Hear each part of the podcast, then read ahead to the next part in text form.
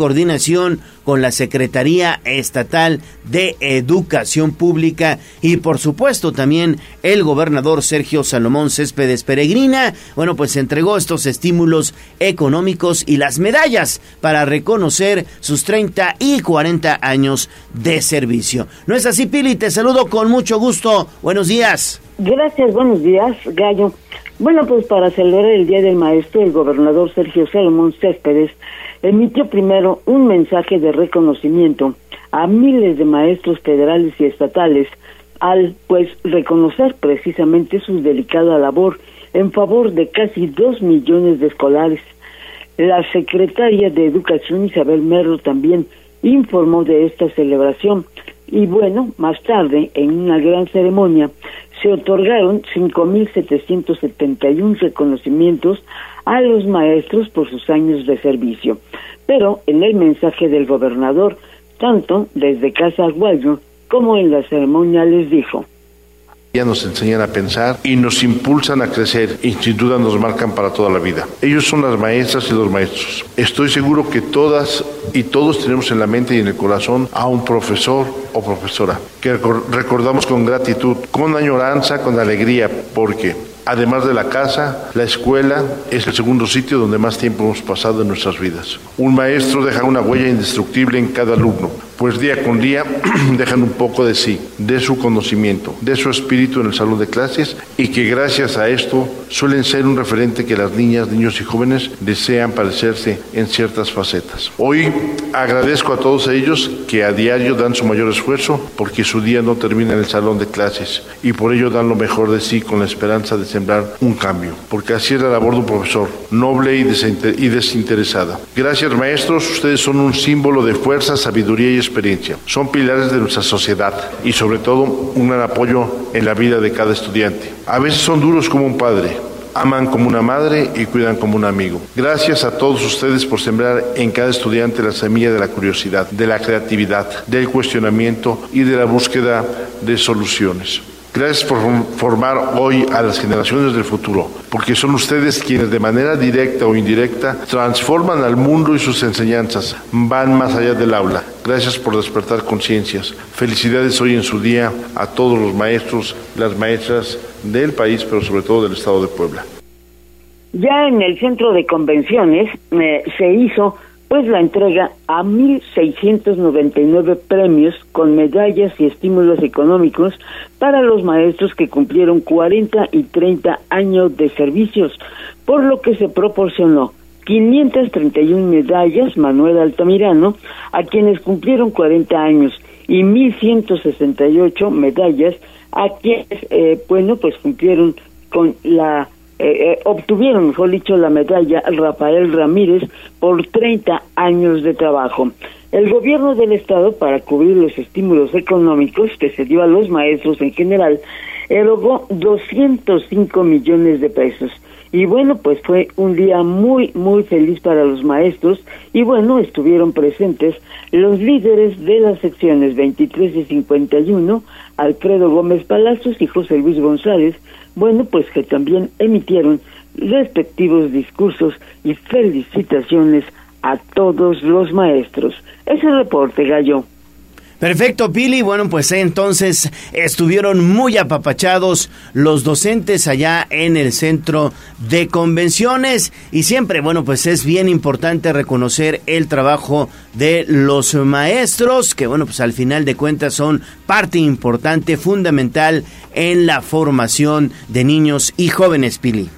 Así es, y bueno, pues quien, como ayer también lo mencionabas, quien no recuerda un maestro, ¿no? Que te haya formado, marcado en la vida, ¿no? Para bien, siempre por el conocimiento pues que te impartió. En fin, pues además de la cantidad de maestros que tenemos, eh, más de 70 mil maestros que, que trabajan en el estado de Puebla, hasta el último rincón, y bueno, pues eso es loable, sobre todo esos los que están en el campo, ¿no? Perfecto, Pili. Regresamos contigo en unos momentos más. Vamos a hacer enlace con Gisela Telles. Así es, tenemos información con Gisela Telles porque también el presidente municipal Eduardo Rivera felicitó a los maestros en su día. ¿No es así, Gis? Muy buenos días.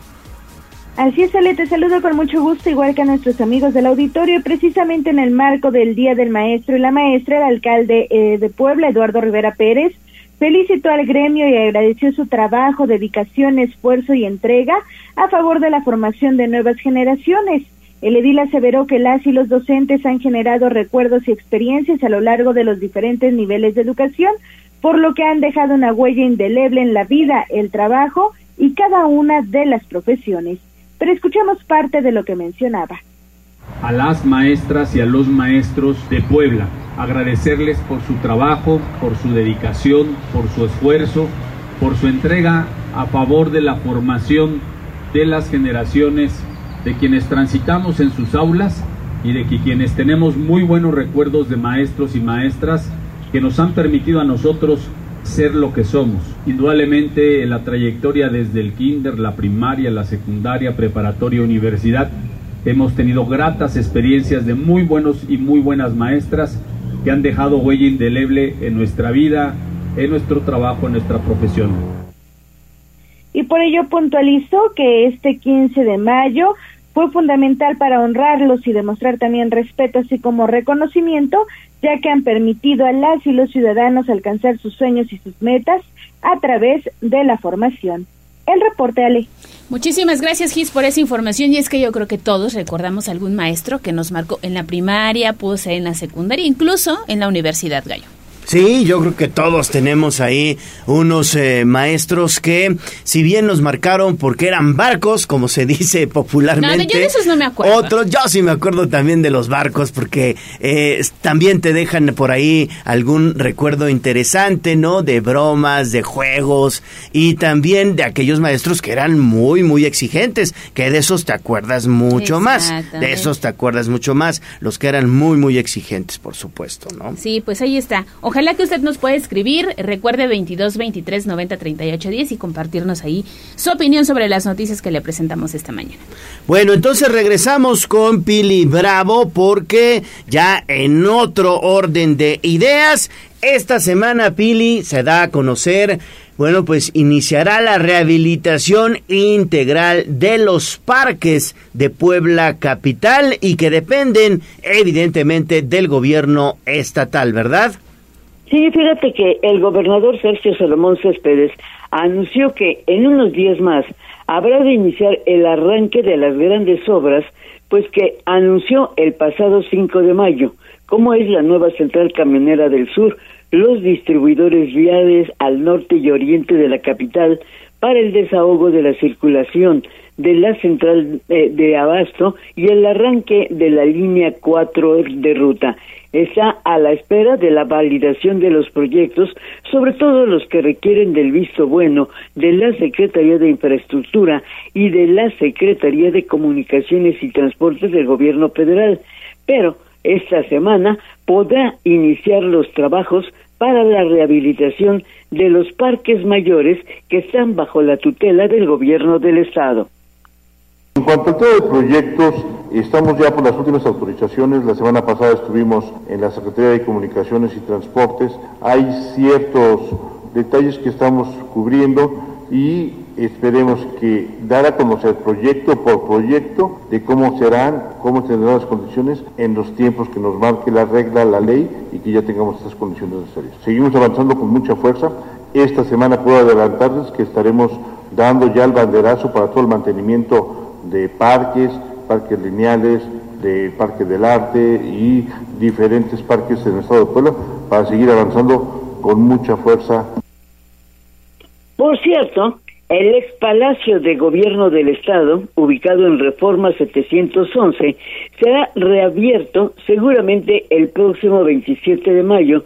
Y bueno, pues para esa inauguración incluso pues se pretende visitarlo a Claudia Sheinbaum en su visita. Es el ex Palacio de Gobierno del que, bueno, pues no ha dicho en qué se va a destinar. Pero cada una de las obras, cuando llegue el momento, serán explicadas a detalle a la ciudadanía para que consideren pues estos trabajos que tendrán que hacerse del 2023 al 2024. Es el reporte. Este último ex palacio de gobierno que, que estás eh, comentando, Pili, es el que se ubica ahí en Reforma, ¿verdad? Reforma 711. Por años fue el Palacio de Gobierno y pues tú te acordarás que, eh, bueno, pues ahí eh, despacharon muchos, muchos gobernadores. No me acuerdo, yo digo, vaya, no estaba todavía en funciones, pero sí creo que empezó desde el doctor Rafael Moreno Valle, el, el abuelo de Rafael Moreno Valle Rosas, pero me parece que desde ahí empezó su actividad y bueno, pues hasta que se cambiaron a Casa Aguayo, y si no mal recuerdo fue Melquiades Morales, entonces gobernador, quien pues tomó eh, Casa Aguayo como nueva sede del gobierno. Es correcto, Pili. Muy bien, pues regresamos contigo más adelante. Te agradecemos la información. Son las 6:19 de la mañana. Continuamos con Gisela Telles porque el gobierno municipal ofrece diálogo con los voceadores luego de esta protesta que inició muy tempranito por calles de Puebla Capital. Adelante, Gis. Así sale el Ayuntamiento de Puebla siempre ha estado en la disposición de dialogar y consensuar el retiro y o reubicación de las casetas expendedoras de periódicos. Esto fue lo que aseveró el alcalde de Puebla, Eduardo Rivera Pérez, una vez que el sábado 13 de mayo removieron un total de 10 casetas localizadas en el centro histórico. El edil dejó en claro que las estructuras fueron retiradas principalmente por las obras de rehabilitación que se llevan a cabo en calles de la 10, 12, 14 y 16 Oriente Poniente, así como en la 18 Poniente. Una vez que puntualizó, desde hace más de 18 meses han dialogado con las y los voceadores al respecto. Escuchemos que muchas de ellas pues no son casetas para vender periódicos, que muchas de estas casetas no son para vender, eh, como se dice, voceadores, eh, periódicos o hasta en su caso revistas. En muchas de estas casetas se vende de todo, menos periódicos, menos revistas. Es importante eh, señalar que el gobierno siempre ha estado disposición de dialogar, consensuar esta solución de lo que aquí que planteas. Que como bien has dicho, es la razón principal porque se encuentran en obras esas vialidades. Adán Domínguez Sánchez, gerente de Gobierno y Gestión del municipio, explicó que en coordinación con la Secretaría de Gobernación han llevado a cabo mesas de trabajo con dicho sector desde diciembre de 2021, por lo que en 2022 comenzó el retiro. Precisó que durante las mesas de diálogo acordaron que las y los mismos voceadores tenían que proponer alternativas viables en cuanto a ubicación y movilidad para ser reubicados. Sin embargo, no recibieron una propuesta y por ello dijo que a inicios de este 2023 las y los notificaron formalmente con el fin de estudiar, analizar y aprobar las opciones para continuar con su actividad comercial, pero hasta el momento tampoco han tenido una respuesta. Así lo decía. Y después de año y medio que hemos venido trabajando, platicando con ellos, ofreciendo alternativas, esperando respuesta de ellos, pues no hemos recibido ninguna acerca de, estos grupos. Ahora que la obra de la 10, la 12 y la 14, 16 Poniente, Oriente, requiere que estas casetas sean removidas para realizar los trabajos de obra, de mejoramiento de eh, drenaje de las tomas domiciliarias del arroyo vehicular de las banquetas, es para el ayuntamiento indispensable retirarlas, dado que se va a intervenir en estas calles.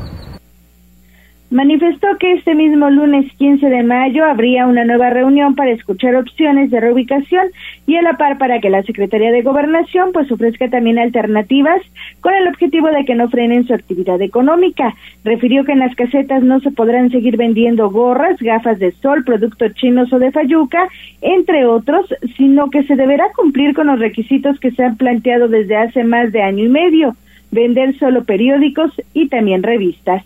Domínguez Sánchez recordó que uno de los principales propósitos del gobierno de la ciudad es mantener también las banquetas libres y que funcionen para que el peatón transite, pero lamentablemente algunas estructuras invadían las banquetas y otras más fueron utilizadas para cometer actos ilícitos debido a que estaban abandonadas, por lo que fueron retiradas y seguirán laborando al respecto. El reporte. Muy bien, Gis. Entonces, de todas las casetas de boceadores que estaban en el centro histórico, digamos que todavía siguen o se conservan, por ejemplo, las que están en los portales. Así es, Gallo. Fíjate que ha sido una negociación precisamente desde hace un año y medio en lo que respecta principalmente a la movilidad y a la seguridad. En estos aspectos se han ido retirando algunas casetas de diferentes puntos del centro histórico de Puebla. Sin embargo, pues ante las obras que se anunciaron recientemente en la 10, 12, 14 y 16 Oriente Poniente y en la 18 Poniente, pues se tuvo que intensificar el retiro en esta zona precisamente para rehabilitar las calles, las banquetas, entre otras cuestiones de estas vialidades que fueron anunciadas. Y bueno, pues se intensificó el retiro, sin embargo, sí se ha venido negociando, también se han venido pues eh, dando algunas propuestas de reubicación, sin embargo, pues no se han aceptado y pues muchos voceadores lamentablemente pues pensaron que no se iban a seguir retirando estas casetas, sin embargo, pues en este momento es cuando se está intensificando y el gobierno municipal señala que seguirán con esta dinámica debido a que van a abonar pues al ordenamiento y también al tránsito de los peatones. Pero estas casetas se están dejando las que cumplen con el reglamento, que no es no invadir la vía pública y dejar que las personas transiten. Sin embargo, aquellas que están abandonadas y que también pues invaden las banquetas y los peatones incluso tienen que bajar de ellas para poder continuar su camino, sí serán retiradas.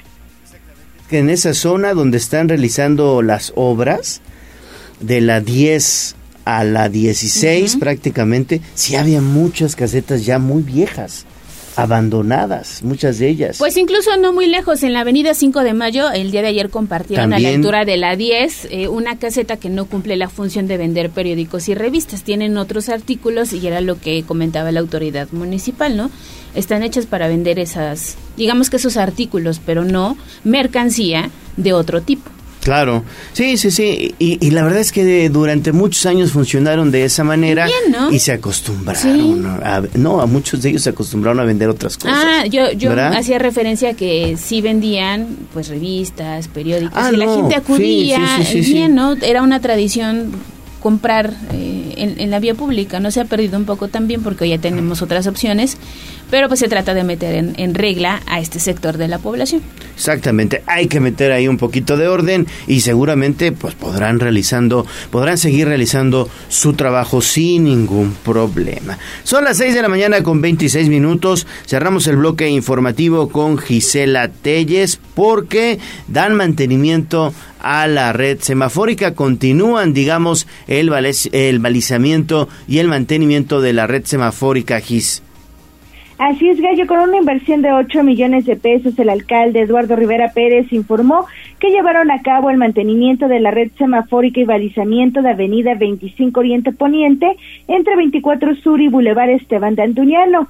En conferencia de prensa, el edil puntualizó que dicha intervención mejorará el tránsito y la movilidad para peatones, ciclistas, motociclistas y también conductores de unidades del transporte público y privado una vez que atendieron 372 luces semafóricas y brindaron mantenimiento a 132 registros eléctricos. Además dio a conocer que balizaron 36 cruceros y pintaron las estructuras semafóricas de 30, así como 22.841 metros de flechas, rayas separadoras de carril y también rayas de alto, entre otras acciones. Indicó que el gobierno de la ciudad seguirá tejiendo una red de vialidades primarias seguras y de ahí que señaló que pues durante las próximas semanas intervendrán de la misma manera Boulevard Norte, Boulevard Atlixco, Capitán Carlos Camacho Espíritu, entre otras. Una vez que aseveró, dichas acciones son prioritarias y por ello también se han ido interviniendo otras vialidades como 11 Norte Sur, Diagonal Benito Juárez, Circuito Juan Pablo II, Avenida Fidel Velázquez, Boulevard Municipio Libre, 31 Oriente Poniente, Boulevard Esteban de Antuñano, Boulevard 18 de Noviembre, entre otras. Escuchemos. Esta intervención pretende mejorar el tránsito, la movilidad, tanto peatonal, ciclista, motociclista, transporte público y transporte privado. Tan solo si observamos el crucero está debidamente especificado hasta dónde tienen que llegar los vehículos, cuál es el paso peatonal. Se arreglaron también las rampas para que puedan obviamente personas con discapacidad poder transitar en forma más segura. Están por supuesto pintados los semáforos y todas y cada una de estas intervenciones, como se ha dicho, y cuando iniciamos la administración, es una de las intervenciones de mayor envergadura que se ha hecho en movilidad, seguridad vial en la ciudad Rivera Pérez pidió nuevamente la colaboración de las y los poblanos para cumplir con el pago predial, una vez que recordó los recursos se invierten precisamente en este tipo de obras y otras para beneficiar de manera directa a todos los sectores. El reporte. Muy bien, Gis, y sí, la verdad es que ya se observa otro tipo de vialidades en Puebla capital, se observa que se ha dignificado la imagen urbana de las calles y avenidas del municipio de Puebla y también los semáforos poco a poco, poco a poco comienzan a sustituirse por otros pues eh, más modernos, ¿no? Exactamente, que también son en beneficio de los ciudadanos. Ahora hay que cuidarlos también y ante pues cualquiera y señal de que no están funcionando correctamente, usted los puede etiquetar a través de redes sociales o mandarnos ese reporte al 22 23 90 38 10. Y mira, es una de las áreas del ayuntamiento que rápidamente atiende el tema de los semáforos. ¿eh? Sí, rapidísimo, rapidísimo. La vez que llegan los reportes y luego luego van a checarlos, ¿no? Sí, ahí está la invitación y bueno, pues las acciones que está llevando a cabo el gobierno municipal. Gracias, Gil. Regresamos contigo más adelante. Son las seis y media en punto. Vamos a una pausa y volvemos con más información. Que no se le haga tarde. Vamos a un corte comercial y regresamos en menos de lo que canta un gallo. Esta es la magnífica, la patrona de la radio.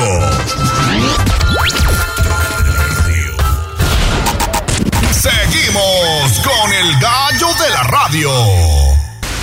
Sitio web, tribunanoticias.mx.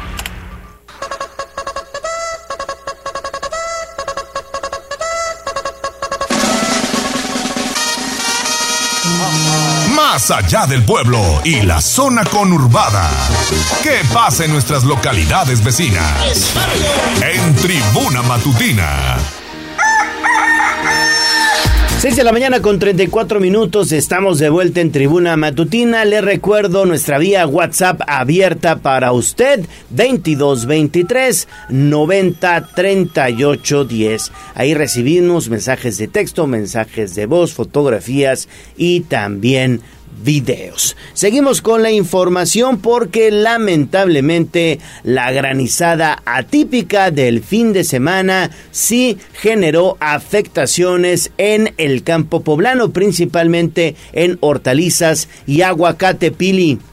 Así es, fíjate que debido a granizadas y hasta torbellinos ocurridos el fin de semana, el campo poblano ha sufrido daños que han afectado cultivo de hortalizas, aguacate y frutas, reveló la Secretaría de Desarrollo Rural. Ana Laura Altamirano, titular de la dependencia, anunció estas granizadas que ocurrieron en los municipios de Quimisclán y Palmar de Bravo.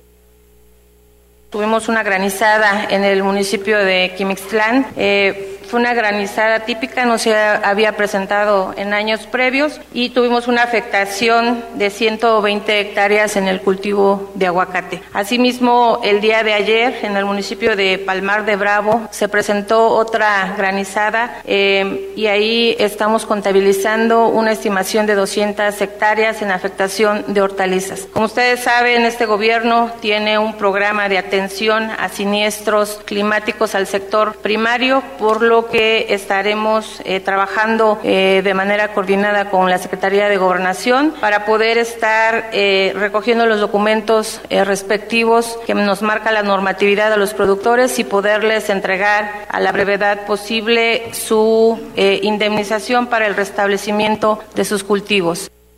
Y bueno, es que entre abril y mayo se han dañado un promedio de 1.400 hectáreas precisamente por este tipo de fenómenos.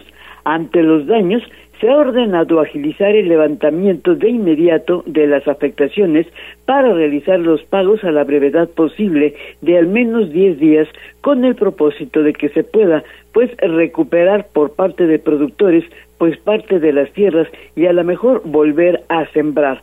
El gobierno del estado cuenta con un fondo económico para cubrir los daños generados por estos fenómenos climatológicos y dentro de esas rarezas pues también hubo un torbellino cerca de Ciudad Cerdán que también afectó pues eh, afortunadamente no tan grave en las tierras, pero sí hubo algunas afectaciones en viviendas. La funcionaria señaló que la ceniza del Popocatépetl, a pesar de que ha caído en grandes cantidades sobre campos de cultivo, pues no están afectadas.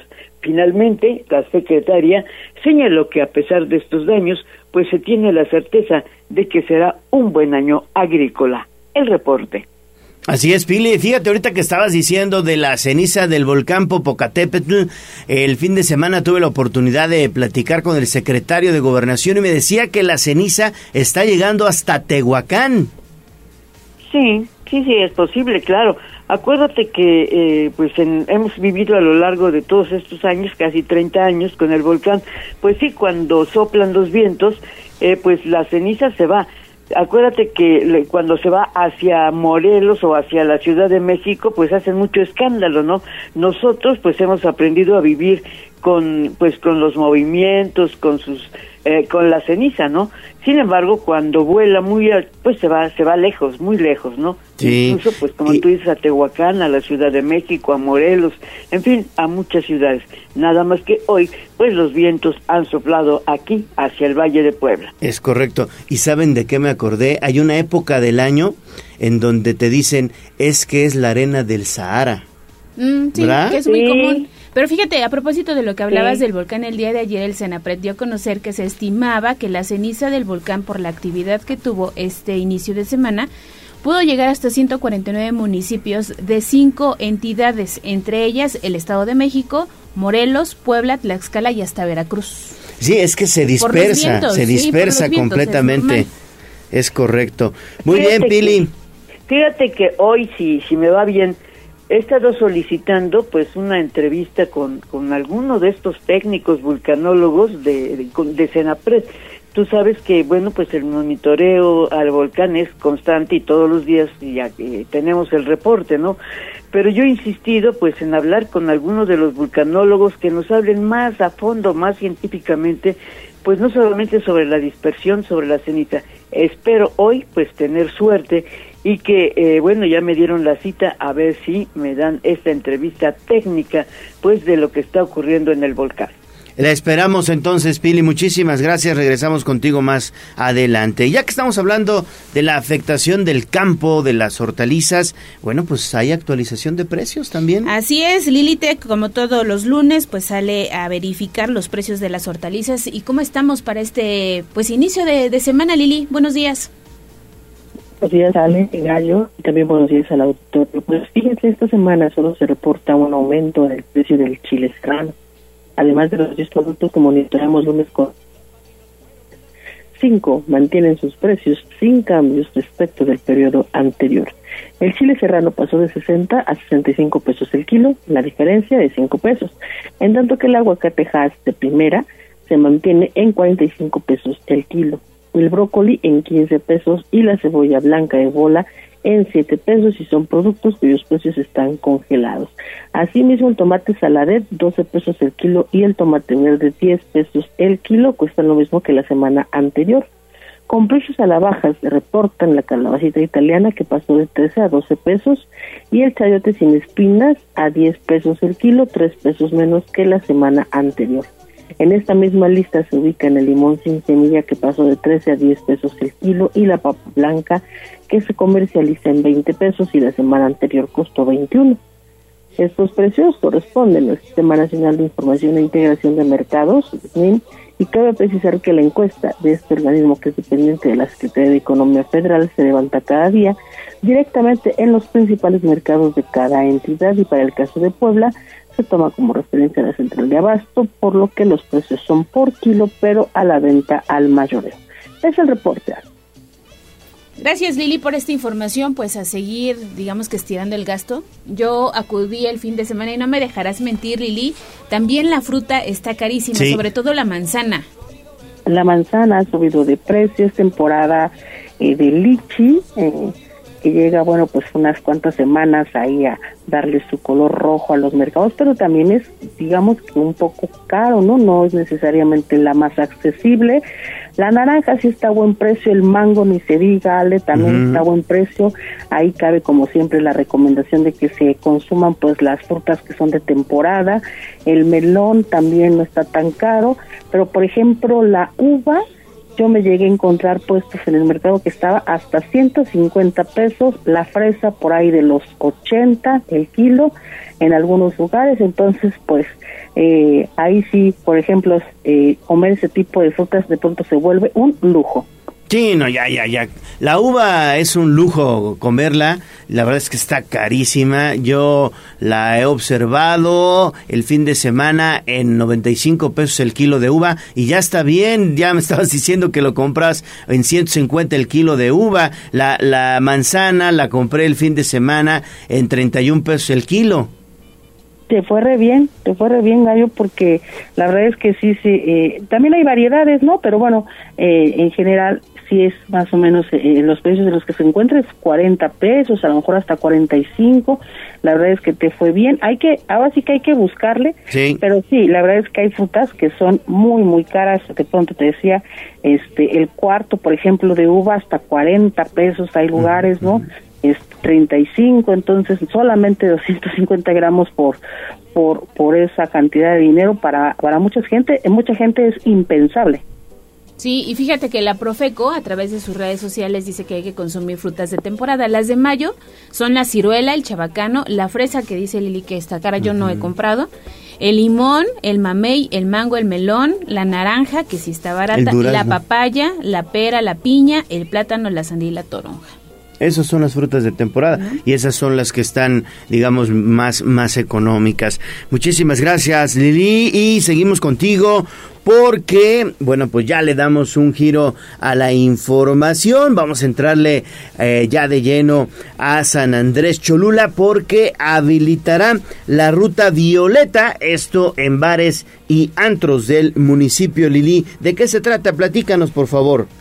Gracias, Gallo. Fíjate, una iniciativa que me suena muy interesante porque con el objetivo de continuar sumando estrategias encaminadas a resguardar la seguridad de las mujeres y atajar la violencia de género, el Ayuntamiento de San Andrés Cholula está próximo a habilitar la ruta violeta en la denominada zona de antros del municipio. Edmundo presidio alcalde del pueblo mágico, detalló que a través de la Secretaría de Igualdad Sustantiva se está teniendo acercamiento con los diferentes establecimientos ubicados sobre la calle 14 Oriente y sus inmediaciones con el objetivo de que se sumen a este programa. Vamos a escuchar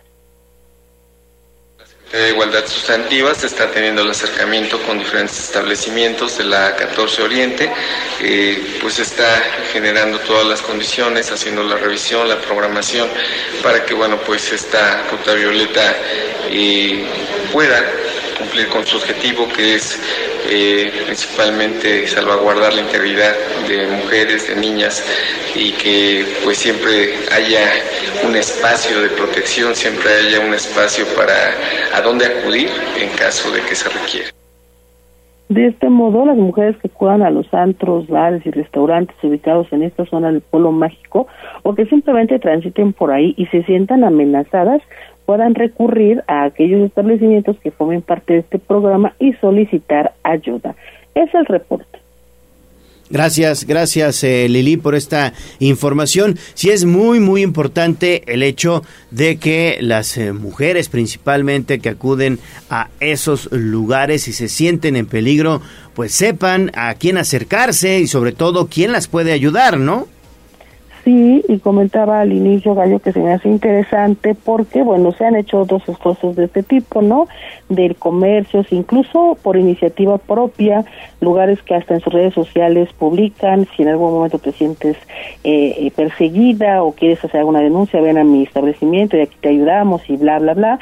Pero a mí me parece muy interesante que se haga esto sobre todo en una zona en donde concurren muchos jóvenes en horarios nocturnos y efectivamente en donde bueno pues los, los padres sobre todo no necesitan tener la certeza de que los jóvenes los chicos pues sobre todo las las mujeres estarán en lugares seguros y bueno que sirva también a lo mejor un poco de advertencia para los agresores no saber que los propios dueños de los establecimientos estarán pendientes de que no ocurran actos de violencia machista gallo es correcto. Muy bien, Lili, gracias. Seguimos contigo, Lili, porque también estuviste en la cobertura de una denuncia por amenazas de muerte. Esto es en contra de Matilde Roldán, allá en San Pedro Cholula.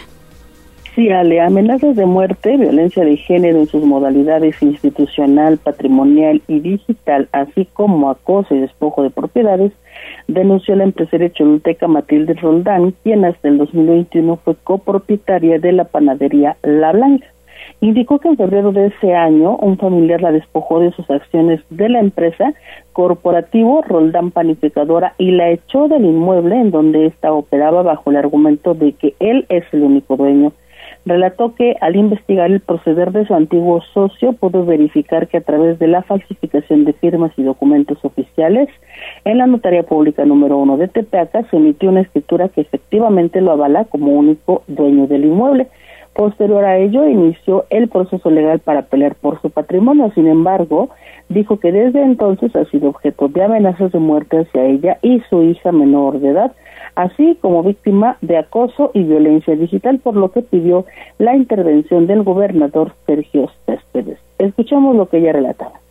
Un día decidió corrernos de la empresa con, con violencia, impidiéndonos la entrada a la panadería, argumentando que él era el único y verdadero dueño de toda la panadería y de todo el inmueble. Que le hiciéramos como quisiéramos, que él, era el único dueño.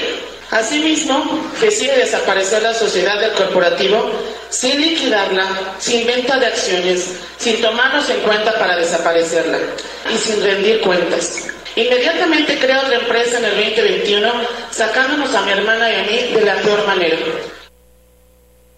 Y bueno, pues cabe señalar que en este sentido, la empresaria llamó a los diputados a que emitan leyes que garanticen que cuando una mujer emite algún tipo de litigio, pues esté tranquila y se garantice su seguridad, además de que es importante, resaltó que se vigile la actuación de las notarías porque hay algunas que se prestan a la ejecución de fraudes. La empresaria agregó que las denuncias en contra de los agresores ya han sido levantadas ante la Fiscalía General del Estado, instancia que a su vez ha solicitado eh, pues las correspondientes medidas de protección para su persona y la de su hija. Este es el reporte. En su momento, el exgobernador Miguel Barbosa denunció precisamente esas irregularidades de algunos notarios poblanos que se prestan para hacer este tipo de fechorías, porque es una fechoría la que le hicieron a Matilde, se aprovecharon de una complicada situación familiar que estaba viviendo y cuando intentó regresar a retomar sus actividades en este negocio de toda la vida, tú recordarás, esta panadería lleva muchos, muchos años allá en San Pedro Cholula, pues resulta que se encontró con su primo, y que ya se había apoderado prácticamente de todo. Fíjate nada más, y son familia, Lili. Pues sí, Gallo, ayer después de la conferencia de prensa yo pasé enfrente de donde, pues como dices, históricamente los que vivimos en Cholula, pues ubicamos esta panadería emblemática y resulta que incluso ya el local está desocupado tiene un letrero por ahí que dice cerrado por remodelación. En Cholula en los últimos años efectivamente han proliferado cualquier cantidad de panaderías que llevan este nombre, ¿no? La antigua blanca, la original blanca, alguna cosa así. Pero bueno, pues eh, como tú señalas esto, pues hasta en las mejores familias ojalá llegue a buen puerto y no derive en mayores consecuencias, Gacho. Veremos, veremos qué pasa entonces. Son eh, las 6 de la mañana con 50 minutos. Vamos a hacer enlace rápidamente con Daniel Jacome. Dejamos el tema de San Pedro Cholula y vamos a otro que también ocurrió en esta demarcación porque está por cumplirse un año lamentablemente del asesinato de Cecilia Monzón y la familia está preparando una ceremonia luctuosa y tú tienes los detalles, Daniel. Muy buenos días. ¿Qué tal, Ale? Te saludo con gusto, al igual que el auditorio de Puebla, Atlisco y municipios de la Mixteca. Así es, a través de redes sociales, Elena Monzón, convocó a una ceremonia por el primer aniversario luctuoso de su hermana Cecilia. De acuerdo con la familiar de Monzón Pérez, durante el evento se dará testimonio de su vida y legado tras un año de haber sido ultimada.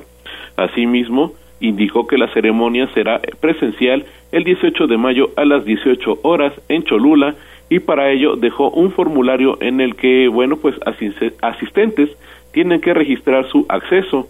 Eh, bueno, pues es hasta que concluyan los registros que se lleva el que se dará a conocer el lugar específico, pues en función del número de asistentes es que se le elegirá el eh, pues el sitio idóneo. Eh, dicha convocatoria fue emitida el domingo 14 de mayo y este lunes Elena Monzón publicó un video en el que pidió que se lleve a cabo dicha eh, de manera bueno pues muy pública audiencia ante los autores materiales e intelectuales del, del feminicidio de Cecilia. En el metraje, la hermana de la víctima pidió que en una misma audiencia se lleven a cabo los procesos legales en contra de los involucrados, los cuales son cuatro, pues de acuerdo con Elena existen los elementos jurídicos suficientes para que así sea y se evite caer en contradicciones debido a que se hagan eh, pues audiencias diferentes y bueno pues Mm, se pide que se haga en una sola audiencia eh, que se involucre a los cuatro autores materiales, una para para Javier L y los otros para los otros este, autores materiales. Los procesos penales en contra de los presuntos feminicidas continúan en marcha. Y bueno, pues esa es la petición que hasta ahorita pide eh, Elena Monzón, hermana de Cecilia, y bueno pues ya veremos ya veremos si es que se lleva a cabo en una sola audiencia y bueno pues los procesos de estas cuatro personas eh, Ale Gallo Gracias, gracias Daniel 653. Vamos a hacer una pausa y volvemos con lo más importante, tu voz, la voz de los poblanos. Vamos a un corte comercial y regresamos en menos de lo que canta un gallo. Esta es la magnífica, la patrona de la radio.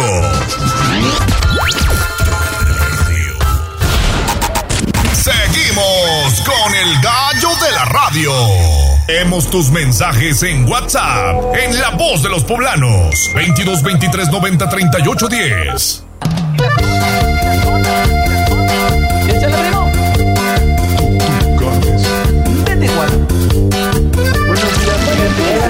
Esta es la voz de los poblanos. En Tribuna Matutina también te escuchamos. Estamos de vuelta en Tribuna Matutina, son las 6.57 de la mañana, que no se le haga tarde por favor, porque vamos con lo más importante, tu voz, la voz de los poblanos. Saludos a mi estimado amigo el Jarocho, que ya está poniéndose en contacto con nosotros. Fuerte abrazo. Así es, un fuerte abrazo y pronto, pronto esperamos que ya el gallo de la radio nos lleve. Ya llegó, exacto, sí, ya llegó. Pero dijo que nos iba a llevar y nada más nada. lleva como dos meses. Ya, este, la chiquilla se va a casar y nada. Ya, ya chiquilla, eso no me la sabía. Pues mira de lo que se viene enterando uno al aire. Oye, tenemos ya mensajes pasando a otros temas. Eh, Juan Merino nos dice, hola, muy buenos días. Hoy es el día del panadero. Es la persona que vende el pan. Quien lo elabora se llama tajonero o taonero. Es, es son taoneros. Taonero. Sí. Dice, hoy se les designa sin más como panadero, pero cabe en una categoría singular. En el siglo XVIII se distinguía como taonero aquella eh, casa particular donde se hacía pan para la venta, cuyo fabricante y vendedor era el taonero. En los antiguos barrios de ciudades y pueblos como México subsisten establecimientos semejantes a los donde se, bueno, donde se pan casero, pero eh, se vende en la banqueta, cuyo horno, bueno, pues acuden los vecinos con motivo de las fiestas, ordenan un pastel, eh, si necesitan cocinar una pierna también, fíjate que en estos hornitos también te, te la hornean, ¿no? Y es muy sobre todo una fiesta eh, en diciembre, ¿no? Que acudes al, famoso hornito. Exactamente. Poner la pierna de cerdo. Sí, sí, sí. Y, la verdad es que los, los taoneros es uno de los oficios más antiguos, ¿eh? Hay panaderías muy, muy antiguas aquí en Puebla. Eh, obviamente me tengo que reservar los nombres, pero hay un hornito ahí por Casa Aguayo a, ah, un costado de la iglesia de San Francisco, cada vez que paso por ahí, ay, qué rico. Nunca he comprado el pan, pero... Es bien sabroso, este, ¿eh? Cita obligada también de políticos. Ahí te echas un colorado, un colorado o un cocol de anís. No, Chopeadito. no, Ah, qué sabroso, ¿eh? Ah, qué sabroso. Vamos a, una panadería, eh, digamos, cuando termine ya el noticiero, nos vamos a comprar, dice Jazz, una concha y la vamos a rellenar de nata. Ya te las vende, dice, son ricas. Sí, son bien ricas. Sí, sí, son ricas. Pero nuestro reconocimiento, ¿no? A los panaderos. Sí, porque hoy es este día de, ahorita les digo. San Honorato. San Honorato, que es patrón de los panaderos. Aunque dicen que el día del panadero es hasta diciembre. Pero hoy es el patrono de los panaderos. De los panaderos, perfecto. Gracias, Juan. Ahí está el tema y gracias también a Juan Merino. Y tenemos otro saludo, este es de Daniel que nos está escuchando desde Santa Cruz, Buenavista. Tiene dos mensajes y nos manda el siguiente audio de voz, vamos a escuchar. Buenos días, Ale Gallo, aquí Daniel de Santa Cruz Buenavista, como siempre escuchándolo. Eh, dos puntitos rápido. Uno, este, no sé si habrá algún comunicado de la SEP o de la Secretaría de Salud, pero en especial de la SEP, algún protocolo eh, para cuidar a los chicos en las clases de educación física o en las clases de deportes, debido a que la caída de ceniza ya es tremenda, es muy alta y eso hace daño. Entonces no sé este, si habrán sacado algún comunicado al respecto para pues no, ¿eh? hasta el momento no, pero la indicación que dio salud fue a seguir utilizando el cubreboca, ¿no? La indicación fue a seguir utilizando el cubreboca, también aquellos que tienen afectación muy fácil en los ojos, bueno, pues utilizar las gafas o lentes para el sol. Y además, recordemos, como lo dimos a conocer al inicio de Tribuna Matutina, el presidente municipal Eduardo Rivera recomendó que se limiten o que se suspendan las actividades al aire libre. Porque, miren, la ceniza volcánica, gracias a Daniel, puede causar irritación aguda de ojos y vías respiratorias. Trastornos también gastrointestinales, severas formas de agotamiento respiratorio.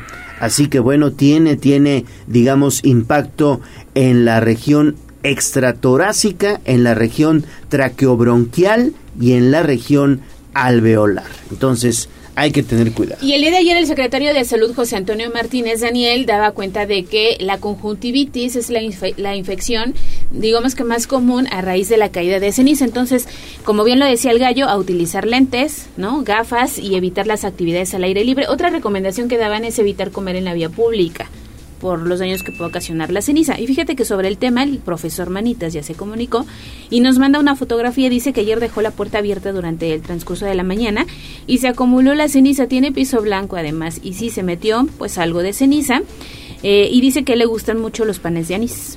Sí, los panes de anís son muy sabrosos.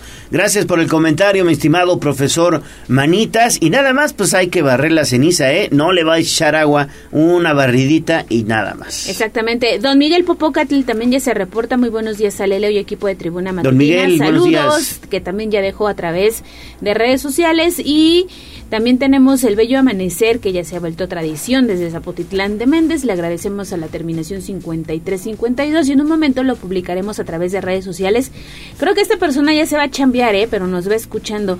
Hay bastante neblina. En Puebla se siente templadito, así que abríguese y también no olvide el paraguas porque se espera lluvia durante la tarde. Perfecto, pues muchas gracias a todos. Lo más importante que llevamos esta mañana de la voz de los poblanos. La voz de los poblanos, que es lo más importante. Siete de la mañana con tres minutos. Vamos a hacer una pausa y regresamos con todo el bloque del volcán Popocatépetl.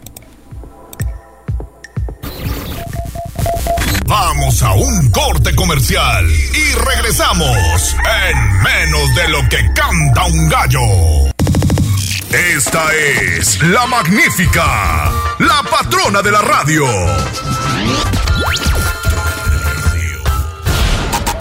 Seguimos con el gallo de la radio. Leemos tus mensajes en WhatsApp, en La Voz de los Poblanos, 22 23 90 38 10.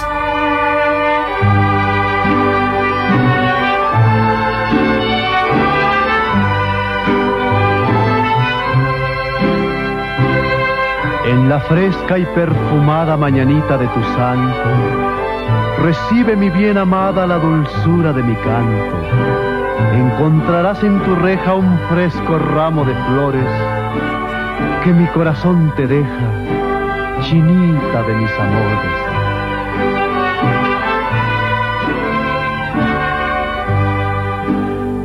Estas son las 7.05 de la mañana escuchamos las tradicionales mañanitas del señor Pedro Infante. Todos los días el gallo de la radio y la voz de los poblanos te obsequia un pastel mediano de pastelería 520, la hora del postre a ti que estás de santo cumpleaños o de aniversario. Y como ya lo decíamos hace algunos momentos, hoy es día de San Honorato. Así es, y también de Brenda. Felicidades a quienes llevan ese nombre, que la pasen muy bien y si quieren este pastel lo único que tienen es que escribir a Tribuna Matutina y llevarse este delicioso pastel. Así es, mándenos su mensaje de texto, su mensaje de voz al 2223 90 38 10 para que pueda participar y le obsequiaremos un pastel mediano de pastelería 520 que está estrenando sucursales. Sucursal recta a Cholula, viniendo de Cholula hacia Puebla sobre la recta a Cholula, pasa en el semáforo de la gasolinería, adelantito hay oficinas de la CEP y a unos metros pastelería 520 la hora del postre. Y también la sucursal Lomas de Angelópolis allá en el corredor gastronómico Cascata. Ahí también encontrarán otra sucursal de pastelería 520 que es la tradición de una nueva generación. Muchas felicidades ha pasado mi amor, amapolita dorada de los llanos de Tepic. Si no estás enamorada, enamorada de mí. Esta es la actividad de Don Goyo 7 de la mañana con 7 minutos. Vámonos entonces con la actividad de Don Goyo porque preocupa a la Secretaría de Salud el exceso de ceniza. Mi estimada Pili, adelante por favor. Gracias, y así es, el secretario de Salud, José Antonio Martínez, informó que, bueno, pues es importante que la gente se cuide porque pues llevamos prácticamente dos semanas con ceniza cayendo todos los días y a todas horas por lo cual pues algunas personas pueden resultar afectadas. Estas son las recomendaciones, pero también los daños en la salud de varias personas. Sí, en efecto, se ha incrementado en estos últimos 15 días. Eh, lo que principalmente nos afecta son conjuntivitis, que es el síndrome de ojo rojo, rinitis alérgica, y faringoamigdalitis. Todas las personas eh, que tengan algún problema crónico de eh, eh, bronquial son mucho más propensas a tener primero eh, la inflamación de la vía y posteriormente son mucho más susceptibles a tener infecciones. La recomendación es cuando esté en la etapa aguda, que es la que es la, la, que le llamamos cuando está cayendo la ceniza, hay que usar cubrebocas si hay necesidad de salir. Si no tengan necesidad de salir, no salgan, por favor. También el uso de gogles o lentes protege muchísimo a los ojos para la conjuntivitis. Todas las personas que sean hiperreactores bronquiales, asmáticos, al primer síntoma, por favor, acudan con su médico, con su facultativo a su centro de salud y cuando termina la etapa aguda, que queda mucha ceniza en el piso, con un cubreboquitas salir, barrerlo, no hay que echarle agua, porque si le echamos agua, eh, se va al drenaje y forma prácticamente como si fuera cemento y puede tapar las tuberías. Y bueno, pues los baños de ceniza que hemos tenido durante las dos últimas semanas, bueno, pues afecta también la salud de muchas personas.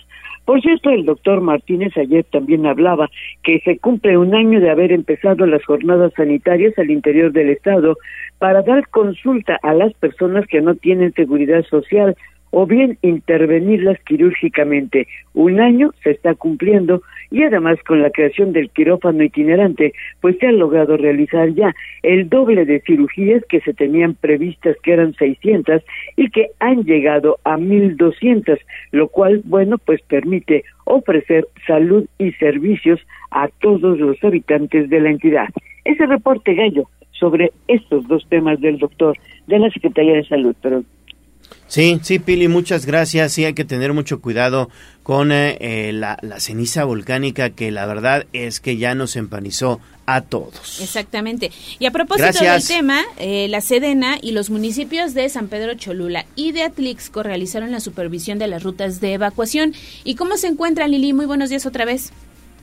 De nueva cuenta te saludo con gusto, Ale. Fíjate que los alcaldes de las Cholulas de Atlixco realizaron un recorrido de supervisión por las rutas de evacuación del Popocatépetl, en el que también participaron autoridades de Nealtican y San Nicolás de los Ranchos. El llamado conjunto a la población es a mantener la calma. Este recorrido fue encabezado por personal de la Secretaría de la Defensa Nacional, la Sedena, del primer regimiento de caballería motorizada, sexta región, ante el incremento de la actividad del Coloso y a fin de tomar medidas preventivas que den tranquilidad a la población. Los elementos recorrieron la ruta 2 que comprende a San Nicolás de los Ranchos, Santiago Saricintla, San Pedro Yancuitlalpan, San Andrés Calpan, San Lucas Atzala y San Mateo Osolco hasta Cholula. Y también se revisó el estado de la ruta 3 en la que se contempla a San Buenaventura Nealtican, San Jerónimo Tecuanipan y también llega a Cholula, mismas que conforman las salidas de emergencia ante alguna contingencia derivada en la actividad del Popo. En tanto que en Atlixco, elementos de protección civil y personal de la Sedena también desarrollaron recorridos en las comunidades aledañas al volcán y en este caso vía redes sociales la alcaldesa Ariadna Nayala pidió evitar los rumores. Las y los invito a mantener la calma y evitar la propagación de rumores, así como mantenerse informados en las páginas oficiales. Además, sigamos las recomendaciones ante la caída de ceniza y cuidemos nuestra salud. A este llamado se unieron las autoridades cholultecas. Cabe recordar que el volcán se encuentra en amarillo fase 2, sin embargo, se pide a la población estar pendientes de la información oficial que se emita a través de la Coordinación General de Protección Civil Estatal, así como del CENAPRES. Es el reporte. Muchísimas gracias, Lili. Y pues sí, qué importante es hacer la supervisión de estas rutas de evacuación, sobre todo porque en caso de una contingencia mayor, bueno, pues son las que estarán, pues eh, sobre todo, eh, desalojando a una gran cantidad de habitantes que viven en esa zona, Lili. Sí, efectivamente, cabe recordar que, bueno, pues Puebla es el, el estado que básicamente cuenta con mayor cantidad de municipios aledaños, digamos, al volcán, aunque me parece que la comunidad más cercana es, es del lado de Morelos, pues en el caso de Puebla hay más habitantes que tendrían que ser movilizados eso por una parte. Y por otra, hay que recordar también, Gallo, que una de las obras importantes que realizó el eh, fallecido gobernador Miguel Barbosa fue justamente la rehabilitación de los 13 caminos que confluyen hacia las rutas de evacuación. Así que, pues por el momento, el reporte es que se encuentran en buen estado. Hay que estar pendientes porque una vez que arranquen las lluvias, pues también se empiezan a, a presentar de pronto las averías, Gallo. Así es, hay que estar pendientes porque vienen los baches. Exactamente, pero fíjate, el, desde el pasado 9 de mayo se desplegaron elementos de la Coordinación Nacional de Protección Civil a Puebla.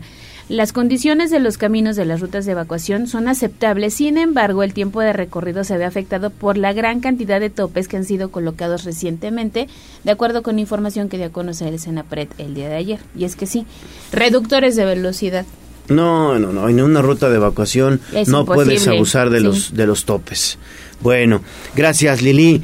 Y bueno, vamos entonces con lo que comentó ayer el alcalde de Puebla, Eduardo Rivera, quien pidió a los ciudadanos principalmente no realizar actividades al aire libre para evitar afectaciones respiratorias. El edil puntualizó que actualmente existe pues una gran cantidad de ceniza en el medio ambiente, por ello es importante en la medida de lo posible no salir de casa o realizar actividades físicas para evitar afectaciones respiratorias, conjuntivitis o algún otro tipo de afectación. Escuchemos.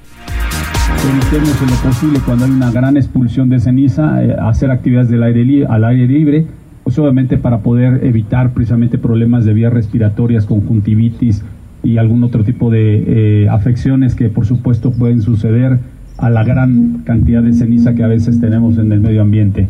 En segundo lugar, insistir por favor a los poblanos y poblanas que no tiren la ceniza en el drenaje, que no la barran y que solamente la dejen en la vialidad, porque esto afecta y va a tapar obviamente los drenajes, las propias tuberías de las casas. Pues ahí está entonces lo que decía el alcalde Eduardo. Sí, y a tomar en cuenta estas recomendaciones y no olvide por favor utilizar el cubreboca y si no tiene nada que hacer en la calle, pues mejor quedarnos en casa. Y es momento de revisar ahora el último reporte del volcán Popocatépetl que ya muy tempranito empezó a hacer pues algunas explosiones. ¿No es así, David? Buenos días. Hola, Ale Gallo, los saludo con muchísimo gusto. Pues sí, durante la madrugada, dos importantes, una alrededor de las dos de la madrugada y la otra 4.39 de la madrugada, que pues evidentemente tuvieron expulsión de material balístico incandescente. Ya las imágenes han rondado por eh, pues redes sociales, evidentemente, siempre que a pesar de que diario nos está regalando estos espectáculos, don Goyo, pues no deja de sorprendernos la magnitud de la potencia. Son, eh, tomamos en cuenta que son explosiones moderadas y bueno, se ven prácticamente impresionantes.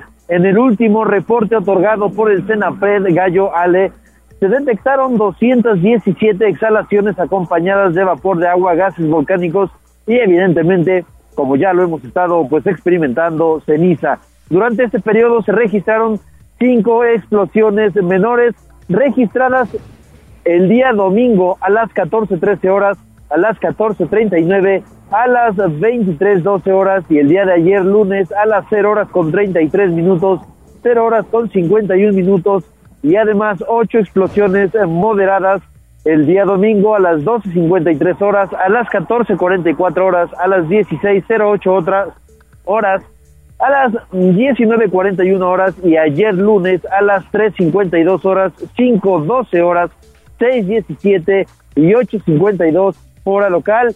Adicionalmente, 45, 455 minutos de tremor, como podemos ver, pues evidentemente es mucha la actividad que está presentando Don Goyo. Un poco cada vez ya se eh, inclinan hacia las explosiones moderadas. Es por ello que, como ya comentaron, eh, se están generando pues mayores recorridos, sobre todo en la zona de las rutas de evacuación de los municipios que están justamente pues más cercanos al cono volcánico. A pesar de todo esto y como ya se ha mencionado, sigue dentro de los parámetros de un amarillo fase 2 de la alerta volcánica. Por lo que hasta el momento, pues así se mantiene amarillo fase 2, Don Goyo. Gallo, Ale, la información. Muchísimas gracias, David. Y regresamos contigo más adelante. Tenemos otro mensaje desde Zapotitlán de Méndez. Me dice, Ale, aquí ya empezó a llover, ya me regresé del campo porque nosotros como campesinos no podemos trabajar así. Nos va muy mal y perdemos el día. No nos pagan. Sí, caray. Qué mal, qué mal. Pero sí, se ve, se ve bonito el paisaje, pero qué lástima por quienes se dedican a trabajar en el campo. Afecta, afecta su labor allá en Zapotitlán de Méndez, donde en estos momentos hay lluvia. Estamos hablando de la Sierra Norte de Puebla. Gracias por sus comentarios. Siete de la mañana con 18 minutos. Hacemos pausa y regresamos con más información. Tenemos todavía el recorrido por Atlisco y la Mixteca Poblana. Vamos a un corte comercial y regresamos en menos de lo que canta un gallo. Esta es la magnífica, la patrona de la radio.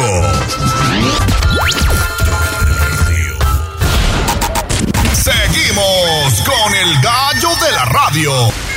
Sitio web, tribunanoticias.mx.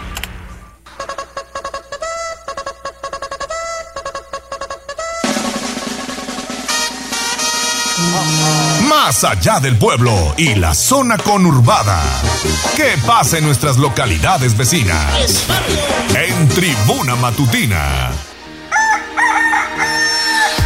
Estamos de vuelta en Tribuna Matutina, son las 7 de la mañana con 21 minutos. Vámonos a echar un vistazo a Tlixco y la Mixteca con Jessica Ayala. Jessy, ¿cómo estás? Te saludo con gusto, muy buenos días. ¿Qué tal, Leo? Buenos días y muy buenos días a todos los amigos que nos escuchan a través de La Magnífica. Pues quiero comentarles acerca de que elementos del Ejército Mexicano, la Dirección Nacional de Protección Civil y diversos municipios como Atlixco, San Pedro Cholula, Nialtican, San Nicolás de los Ranchos, entre otros, realizaron un recorrido por las rutas de evacuación que se encuentran muy cercanas al volcán Popocatépetl. Asistieron a una reunión que convocó la 25 Zona Militar Región Atlixco con la finalidad de hacer un recorrido por rutas de evacuación. En este caso se hizo este recorrido por las rutas 2 y 3 así como otras zonas, y conocer el estado que guardan y fortalecer la rápida reacción en caso de evacuación, principalmente por la actividad volcánica que ha tenido el Popocatépetl. El recorrido dio inicio desde San Pedro Cholula hasta Santiago Chalicintla y de regreso. El encargado de dicho recorrido por parte de esta zona militar fue el teniente de caballería Carlos Chávez Rodríguez, así como también 20 elementos del Ejército Nacional Mexicano que lo acompañaron. Es importante recalcar que el semáforo de alerta continúa en amarillo fase 2 y que también es eh, vital el poder mantener la calma para eh, no tener esta confusión de la información, también para pues, evitar que la gente se alarme de más, pero también conocer cuáles son estas rutas de evacuación, así como recordarles que aún todavía no se registran cambios, por eso están haciendo estas estos recorridos y también la señalética que se ha estado colocando ya desde hace algunos meses, verificar que se encuentre en perfecto estado.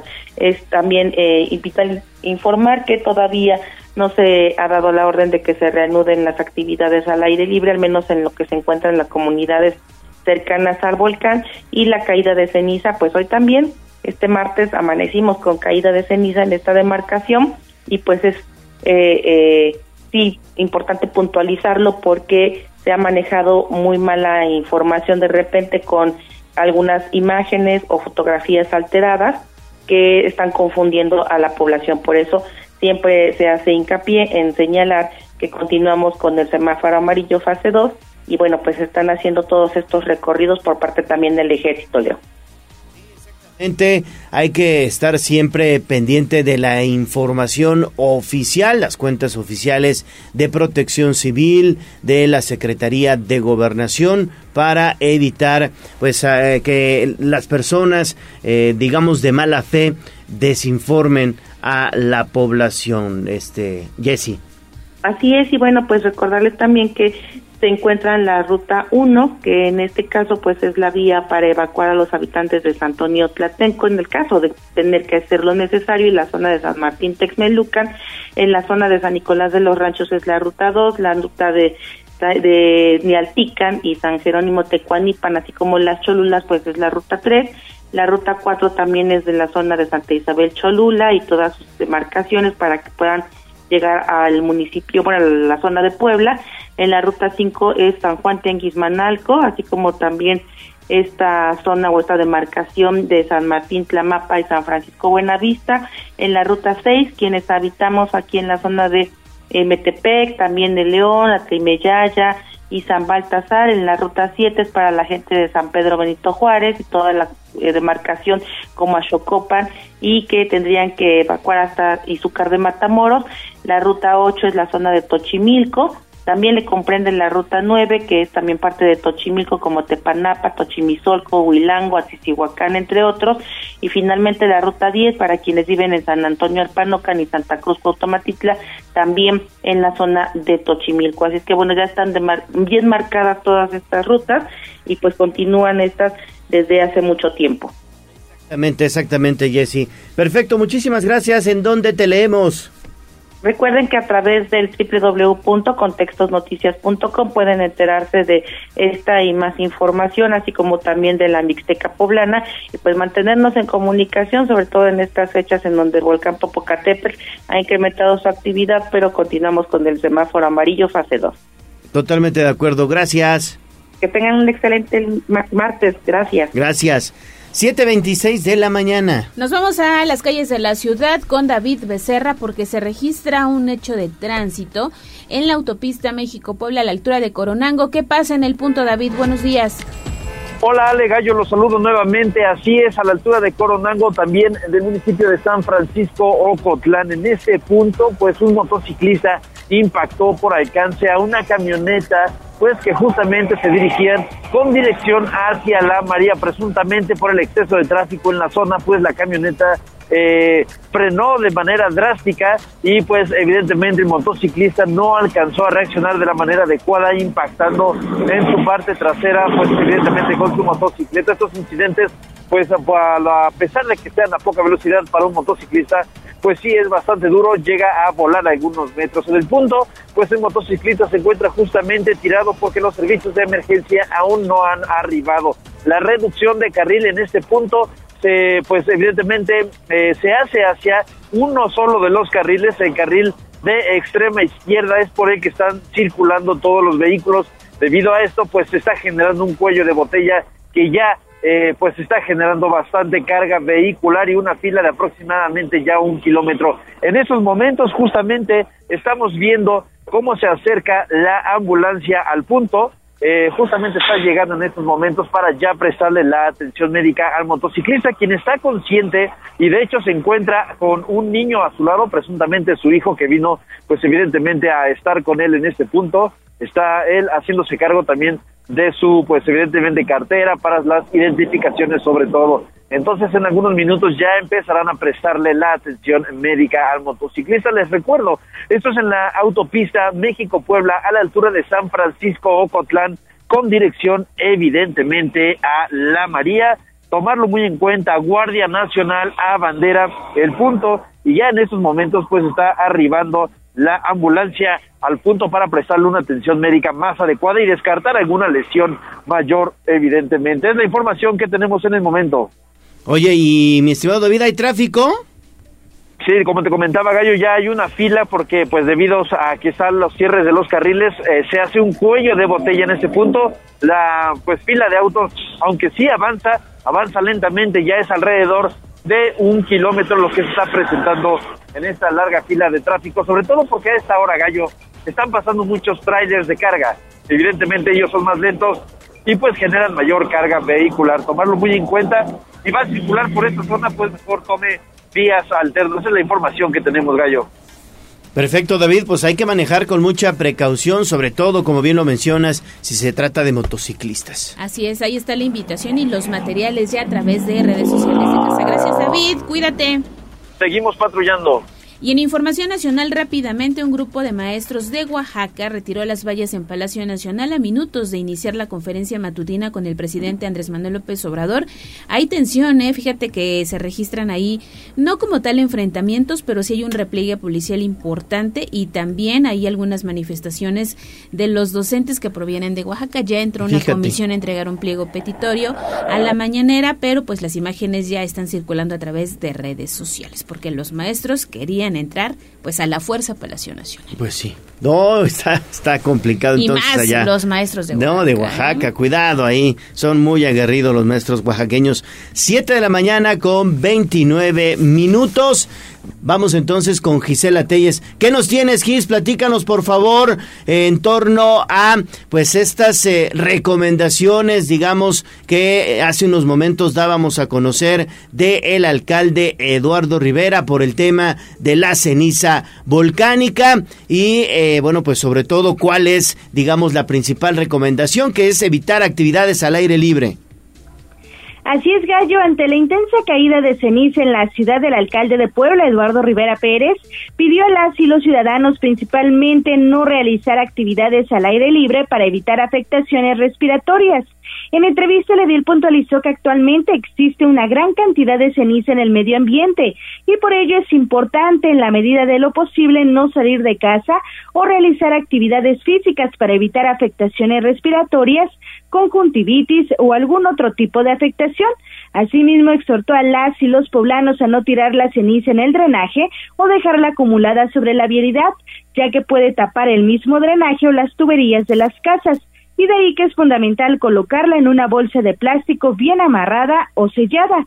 Además, solicitó a toda la población a mantenerse atenta de la información y los llamados de protección civil, estatal y también municipal, pues en caso de una expulsión mayor de ceniza u otro tipo de incidente, será necesario tomar otras medidas. Y es importante destacar, querido Gallo, que pues Rivera Pérez también dejó en claro que no existen indicios de que pues algún riesgo mayor pueda suceder hasta el momento, por lo que señaló, confía en que no, no pasará de la caída de ceniza. El reporte. Gracias, gracias Gis por la información. Regresamos más adelante contigo. Son las 7 de la mañana con 32 minutos. Pausa y volvemos ya con toda la información deportiva. Vamos a un corte comercial y regresamos en menos de lo que canta un gallo. Esta es la magnífica, la patrona de la radio.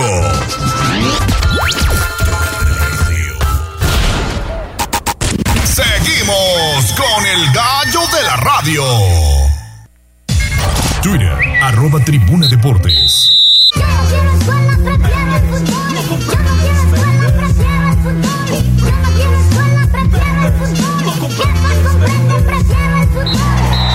Fútbol, béisbol, box, lucha libre, automovilismo y todo el mundo del deporte con Ernesto Romero, Mario Montero y José Luis Sánchez Solá, el Chelis.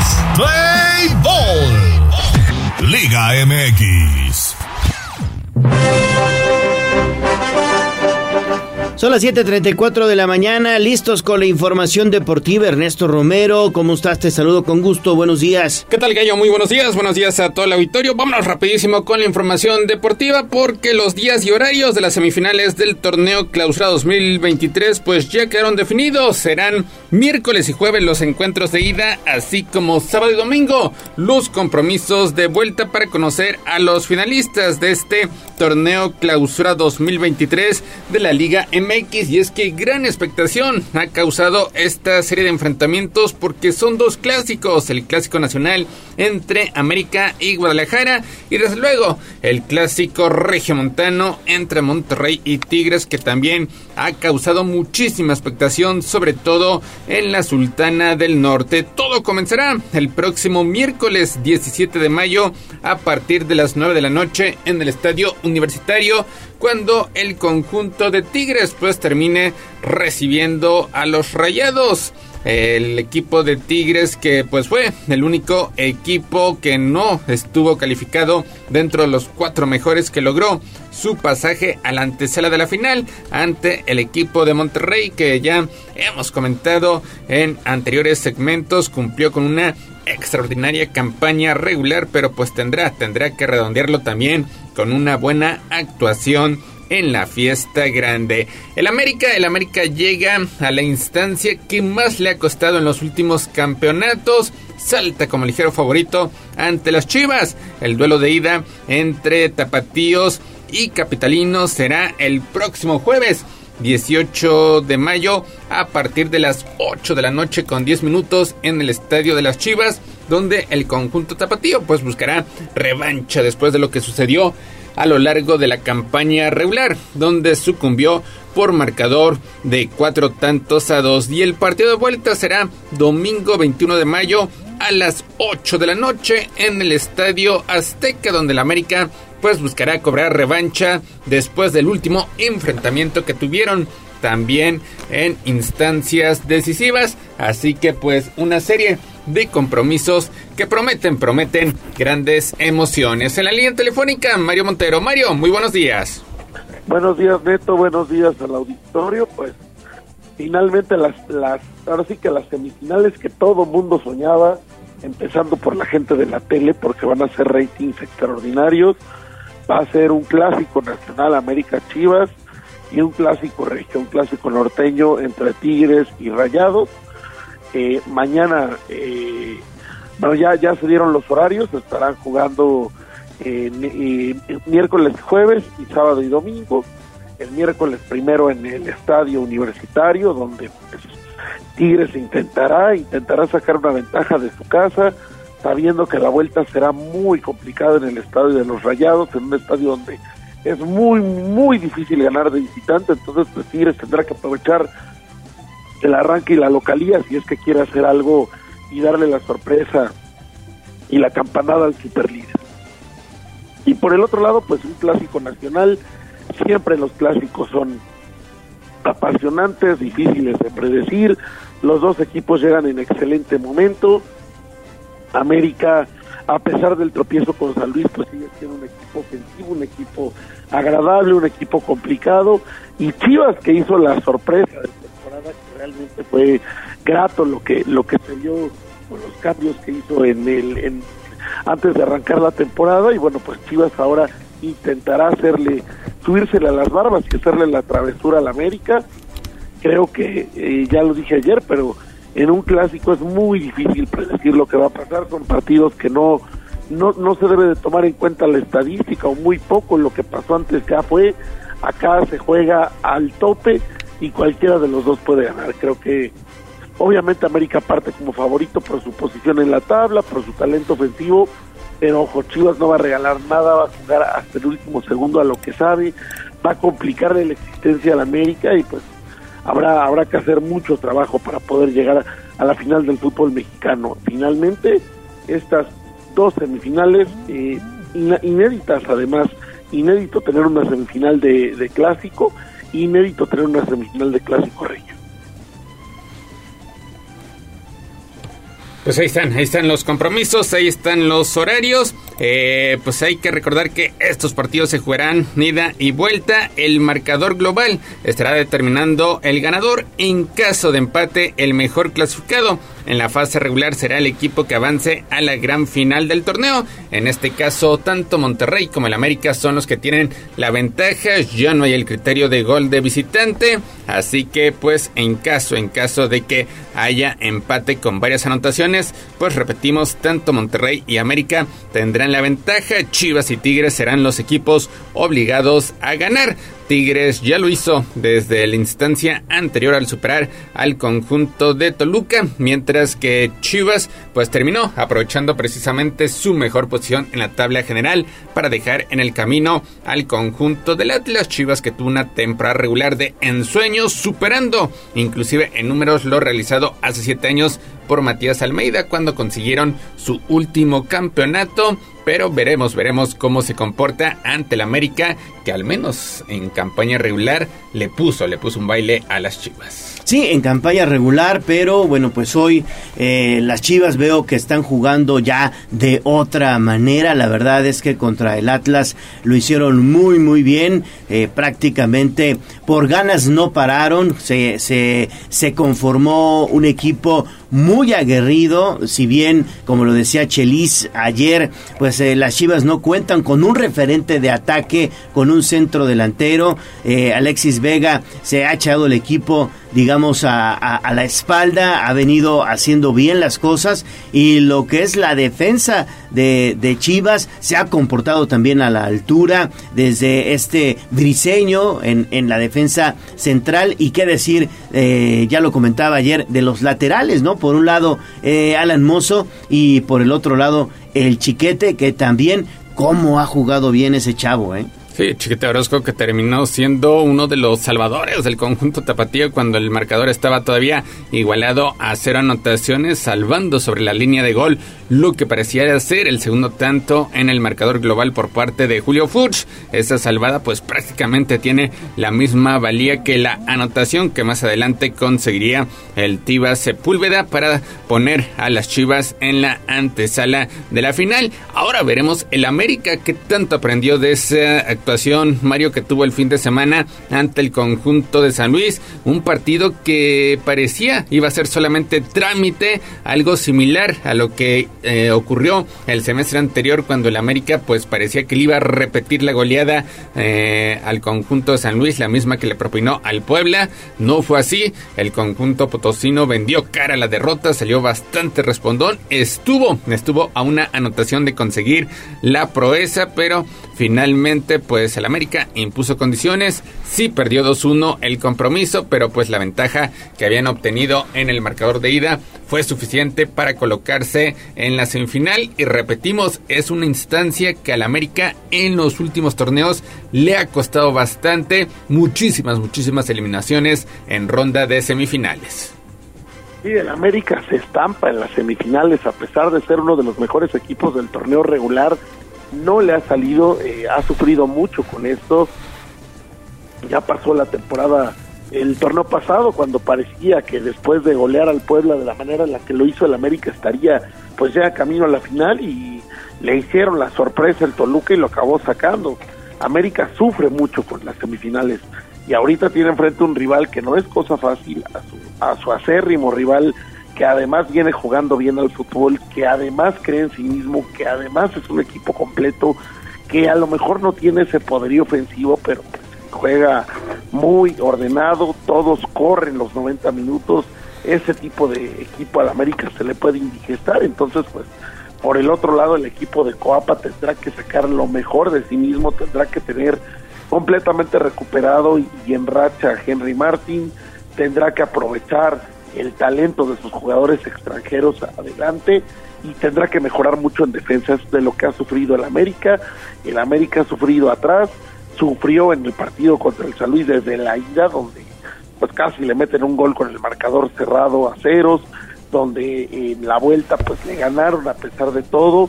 Creo que el América estaba, estaba pensando en que no le pasara lo del torneo pasado, que golearon al Puebla, se vaciaron de goles y luego según ellos ya no traían más, por eso eh, fueron eliminados. Creo que se dosificaron y se relajaron un poquito de más. Vamos a ver cómo salen a la cancha el próximo jueves, porque ante Chivas nadie les va a regalar nada. Sí, es eso, es eso, Mario, lo que, lo que mencionas. Yo creo que el peor enemigo del América en estas instancias es y ha sido el exceso de confianza. Cuando el equipo cae en un exceso de confianza, cuando tratan, digamos, ya de reaccionar, ya tienen dos, tres goles y ya es muy, muy complicado. La verdad es que San Luis les dio un buen susto el, el sábado el sábado pasado eh, y ahora bueno pues tendrán tendrán que, que aprender digamos de, esto que le sucedió incluso en su casa en el en el Estadio Azteca que es muy complicado ganarle al América en el Estadio Azteca tienen que aprender de esto y eh, deben de acordarse también lo que le sucedió el torneo pasado contra Toluca. Venían de arrollar prácticamente al Puebla.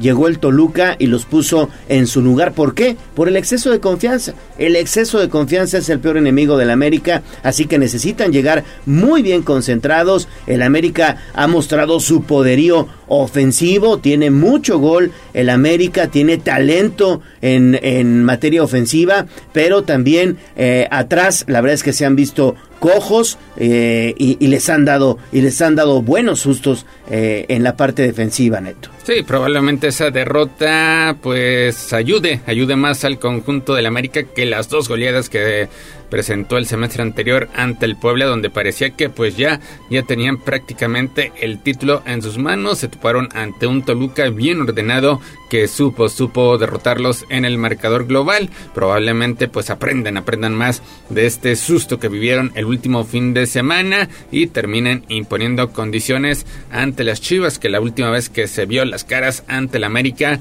pues los eliminó en ronda de cuartos de final. De hecho en ese campeonato fue la última vez que el rebaño sagrado llegó a la ronda de semifinales. Veremos, veremos cómo se comporta el equipo dirigido por Paunovic. Será una serie bastante agradable. Pues ya mañana, ya mañana estaremos platicando el previo de Monterrey ante Tigres que se estará disputando en el estadio universitario, donde pues esperan, se esperan dos llenos y gran ambiente allá en la Sultana del Norte. Por otra parte, la Comisión Disciplinaria de la Federación Mexicana de Fútbol informó que abrió una investigación en contra del técnico Francisco Ramírez, después de que el pasado domingo golpeó al auxiliar Norberto Scoponi. Y es que al finalizar el partido entre Celaya ante Morelia, correspondiente a la vuelta de las semifinales del Clausura 2023 de la Liga de Expansión, el timonel de Celaya se acercó a Scoponi en vez de darse pues la despedida, el reconocimiento de que pues un equipo había eliminado al otro, termina dándole una cachetada. el auxiliar de los purépechas eh, lo aventó y se alejó. Sin embargo, Ramírez terminó persiguiendo hasta que fue detenido por algunos jugadores que se encontraban en el lugar. Hubo un jugador que todavía alcanzó a barrerse y hacer que Norberto Scoponi tropezara. También ese elemento será investigado y pues Mario será en las próximas horas cuando se determine esta sanción precisamente en una época en la que la Federación Mexicana de Fútbol pues está haciendo una campaña durísima para erradicar la violencia en las gradas y resulta que los protagonistas, aunque sea Liga de Expansión, pues se ven envueltos en esta trifulca.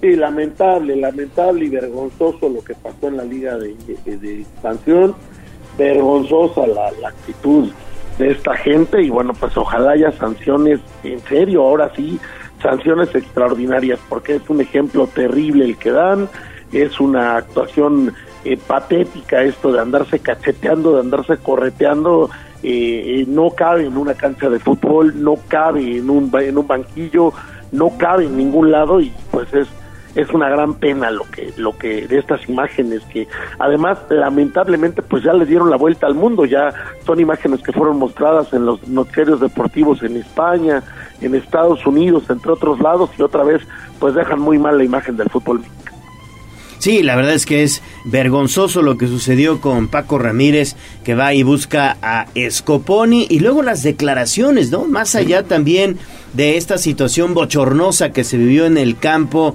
en donde se registró, pues ya no decir, digamos, un conato de bronca, porque aquí Scoponi nunca respondió, digamos, la agresión. Fue una agresión directa de Paco Ramírez a Scoponi, y luego lo que dijo, ¿no? Que está harto de los argentinos, una situación de esa manera, ¿no? Sí, llama, llama la atención. Y curiosamente cuando Francisco Ramírez pues ha trabajado muchísimo con un argentino que ha sido Ricardo Lavolpe, prácticamente ha sido uno de sus alumnos de, pues tal vez uno de los timoneles argentinos más exitosos que han pisado nuestro país, pero pues sí termina lanzando duras críticas contra Norberto Scoponi, que hace algunos meses pues estaba en Qatar 2022, era uno de los auxiliares de Gerardo El Tata Martino, obviamente termina su ciclo y Carlos María Morales, que es el técnico de Monarcas de, perdón, de los Canarios de Morelia, este, pues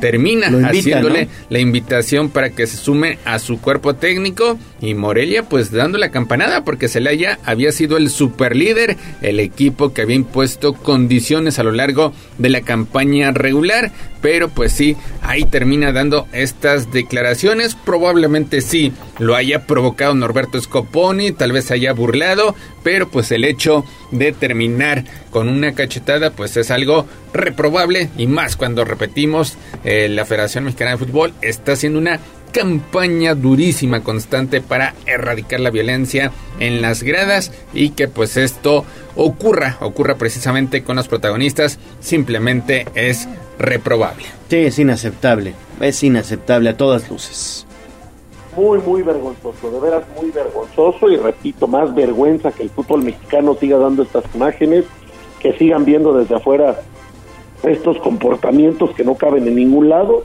Ojalá ahora sí haya una sanción eh, realmente ejemplar para este señor porque no se puede comportar así. Es, eh, eh, es, es, triste ver algo así en una cancha ¿Qué más tenemos, Neto? Pues ya, y ya quedó lista la final de Liga de Expansión. Será miércoles y sábado. El conjunto de Morelia enfrentando a Tapatío. Ambos equipos dieron la sorpresa en la ronda de semifinales, eliminando a los favoritos Celaya y Atlante de forma respectiva. Así que el duelo de ida será en tierras purépechas, mientras que el partido de vuelta será el próximo sábado en el estadio, en el estadio de las Chivas a partir de las 9 de la noche. 7 de la mañana con 51 minutos. Hasta aquí la información de la Liga MX. Vámonos con la actividad de la UEFA Champions League porque Mario hoy conoceremos al primer finalista. Todo, todo parece indicar que será el conjunto del Inter que sacó una buena ventaja jugando administrativamente de visitante, porque hay que dejar en claro que los dos comparten el mismo escenario. El Inter tuvo un buen primer tiempo, siendo muy superior al conjunto del Milan, que está en una crisis de resultados. El Milan que pues venía de una gran campaña, pero curiosamente en el último mes se ha caído, mismo que propició pues esta dolorosa derrota por marcador de dos goles a cero. Al final parece que salió barato, el Inter terminó perdonando, veremos qué tanto le puede costar eso para el compromiso de vuelta. Y Mario, ¿qué esperar de este partido? Ya está finiquitada la serie, habrá una posible reacción del conjunto del Milan o cómo ves este compromiso veo muy superior al Inter, a pesar de que perdonó al final del juego de ida que pudo haberse llevado una goleada de escándalo, pues eh, es un equipo superior, es un equipo que se encuentra en mejor momento, es una, una semifinal donde pues ya prácticamente tiene pie y medio en la final de la Champions, un Inter que sorprendió a todo mundo. Sin embargo, pues no, no, no, ahí no es donde saldrá el campeón, ahí saldrá el finalista. El campeón va a salir mañana entre el en el partido entre el City y el Real Madrid. Eh, yo no veo a ninguno de los italianos con la capacidad o con la, la, la, manera de poder derrotar al equipo español o al equipo inglés. Entonces, pues bueno, eh, de todos modos es un triunfo para el Inter, ojo, no nadie esperaba al Inter en estas instancias y está pues llegando a la final de la Champions, había otros equipos que tenían eh, más posibilidades según los expertos, pero al final los dos italianos sorprendieron a todo mundo y acabaron metiéndose hasta una semifinal que, fue un derby de, bueno, es un derby de la Madonina, que es el clásico italiano, que pues llama mucho la atención, pero al final eh, no, no va a salir el campeón de ahí. La velita de esperanza se centra en que el Milan estaría recuperando a su, a su astro Rafael Leao para este duelo de vuelta de las semifinales y es que Leao pues no pudo jugar en el choque de ida debido a una dolencia muscular y los Rossoneri pues ya sucumbieron 2-0 ante el Inter la semana pasada, así que el atacante portugués que fue proclamado como el mejor jugador de la Serie cuando el Milan se consagró campeón de la Liga Italiana el año pasado, también fue fundamental para que el conjunto rosonero eliminara al Napoli en los cuartos de final, que tanto Mario puede ayudar la incorporación de Aldo Leao, su jugador portugués.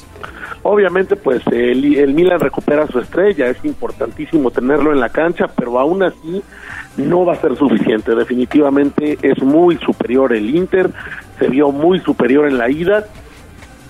Eh, a lo mejor hoy vemos un partido más reñido, un partido que acabe en empate, pero al final ya no le va a alcanzar. Yo veo al Inter en la final, pero pues en una final de mero trámite donde mañana, mañana es la verdadera final pues ahí está, ahí está el Inter que pues ha dado, ha dado campanadas en esta temporada. Cuando se dio el sorteo de grupos, el Inter parecía que iba a ser uno de los equipos que se iban a quedar en esa instancia, pero pues terminó derrotando 1-0 al Barcelona como local, sacó un empate 3-3 en España, obligó que el conjunto azulgrana pues tuviera que jugar la Europa League. Y pues fue en esos partidos que inyectaron al Inter la convicción de que podía aspirar a hacer cosas importantes, así que pues veremos, veremos el Inter que busca su primer campeonato desde el 2010 cuando era dirigido por José Mourinho. En esa temporada tampoco eran favoritos y derrotaron al conjunto del Bayern Múnich. Pues este duelo será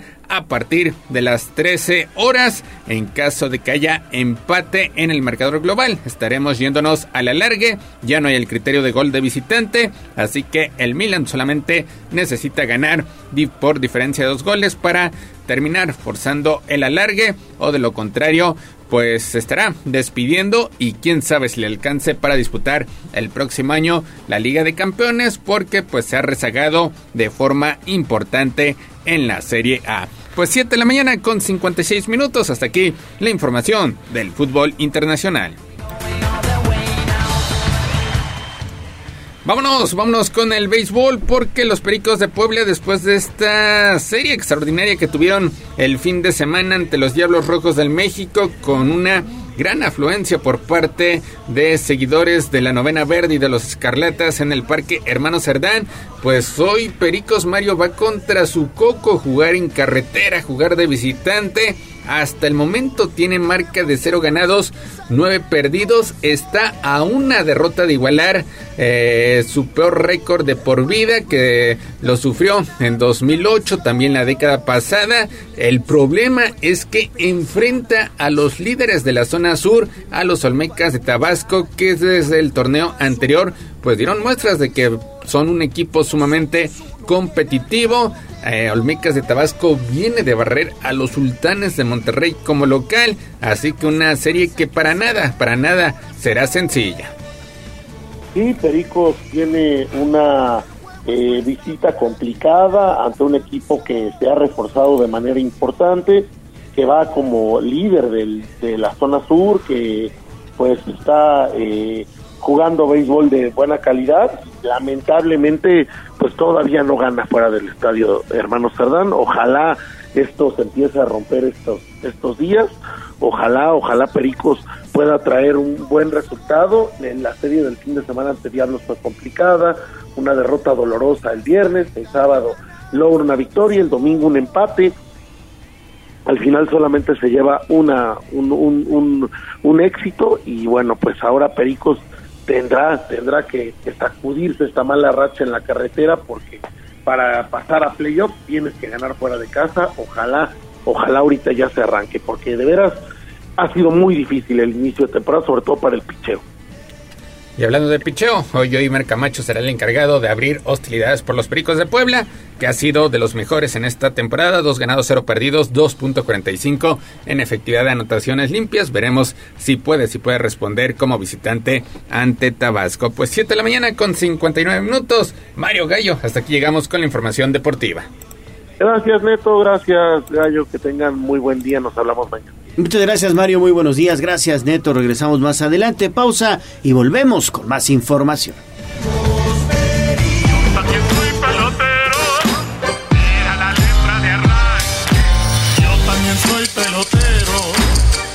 Ganó el tiempo.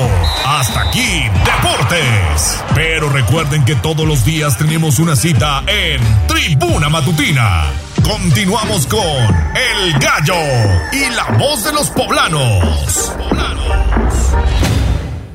Somos la magnífica y estamos en Puebla. En el 95.5 FM y 1250 AM. Atlixco de las Flores. 99.9 FM. Y en Zacatlán de las Manzanas. 88.3 FM. La magnífica.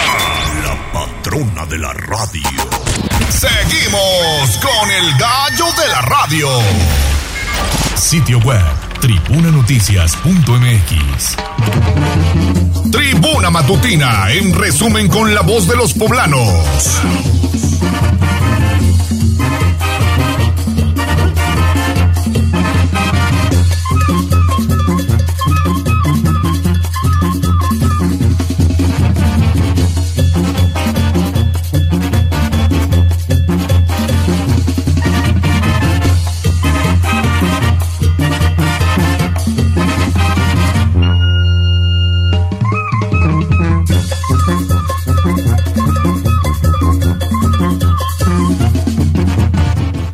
Son las 8 de la mañana con un minuto. Estamos de vuelta en tribuna matutina. Vámonos inmediatamente con David Becerra a las calles de Puebla, en este caso a la autopista. ¿Qué te encontraste, David? Adelante, por favor. Hola Gallo, te saludo nuevamente. En este punto seguimos en la autopista México-Puebla, pero ahora a la altura de San Felipe, Güeyotipan. En este lugar, eh, Gallo, justamente con dirección hacia Ciudad de México, se registró una carambola entre seis vehículos cinco de ellos vehículos particulares y una más, una camioneta de transporte de una empresa de paquetería. Gallo quedaron prácticamente el segundo vehículo incrustado por la parte delantera y levantado por el siguiente vehículo por la parte trasera y así los cinco vehículos restantes. Afortunadamente no hay lesionados de, gravedad, pero sí daños materiales, pues evidentemente todos los vehículos resultaron eh, pues abollados tanto de su parte delantera del cofre como de su cajuela. 6 los vehículos y esto por el intenso tráfico que se presenta ya desde hace algunos minutos. Evidentemente hubo un amarrón. La camioneta pues fue la primera en eh, generar este freno eh, pues, repentino y posteriormente los cinco vehículos que le siguieron pues evidentemente no alcanzaron a frenar adecuadamente. Gallo, tomar en cuenta que pues solo es uno de los carriles el que está funcionando, se vuelve a hacer un cuello de botella en este punto y evidentemente la fila de automóviles pues ya presenta una longitud bastante considerable, por lo que si va a tomar la autopista México-Puebla, eh, tomar en cuenta que a la altura de San Felipe hay este cuello de botella generado por la, eh, pues evidentemente carambola con dirección hacia Ciudad de México. Tome vías alternas o salga con mucha, mucha, eh, pues premura, con em, tiempo de sobra para que no se vaya a quedar atorado justamente en este tráfico. Gallo es la información que tenemos desde este punto. Correcto, David, autopista México-Puebla a la altura de San Felipe. Gracias y seguimos con el resumen. En más información, el presidente municipal Eduardo Rivera encabeza esta mañana la entrega del cheque mil del programa Créditos Contigo a la panadería La Estrella. Este año la bolsa del ayuntamiento se triplicó a 75 millones de pesos. El gobierno del estado inicia esta semana los trabajos de rehabilitación de los grandes parques y pronto arrancarán obras importantes en el interior del estado, anunció el gobernador Sergio Salomón Céspedes Peregrina. Por la granizada típica ocurrida el fin de semana, 300 hectáreas de hortalizas y aguacate resultaron dañadas. También hubo torbellino en una comunidad de Ciudad Cerdán. Realizaron ceremonia por el aniversario luctuoso de Cecilia Monzón. Este será el día de mañana y es que este 21 de mayo se cumple un año del asesinato de la activista y abogada.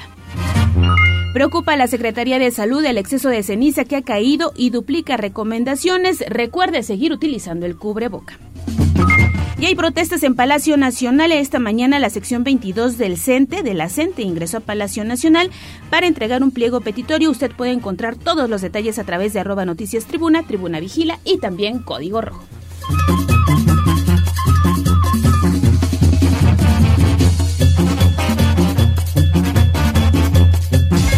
Twitter, arroba tribuna vigila.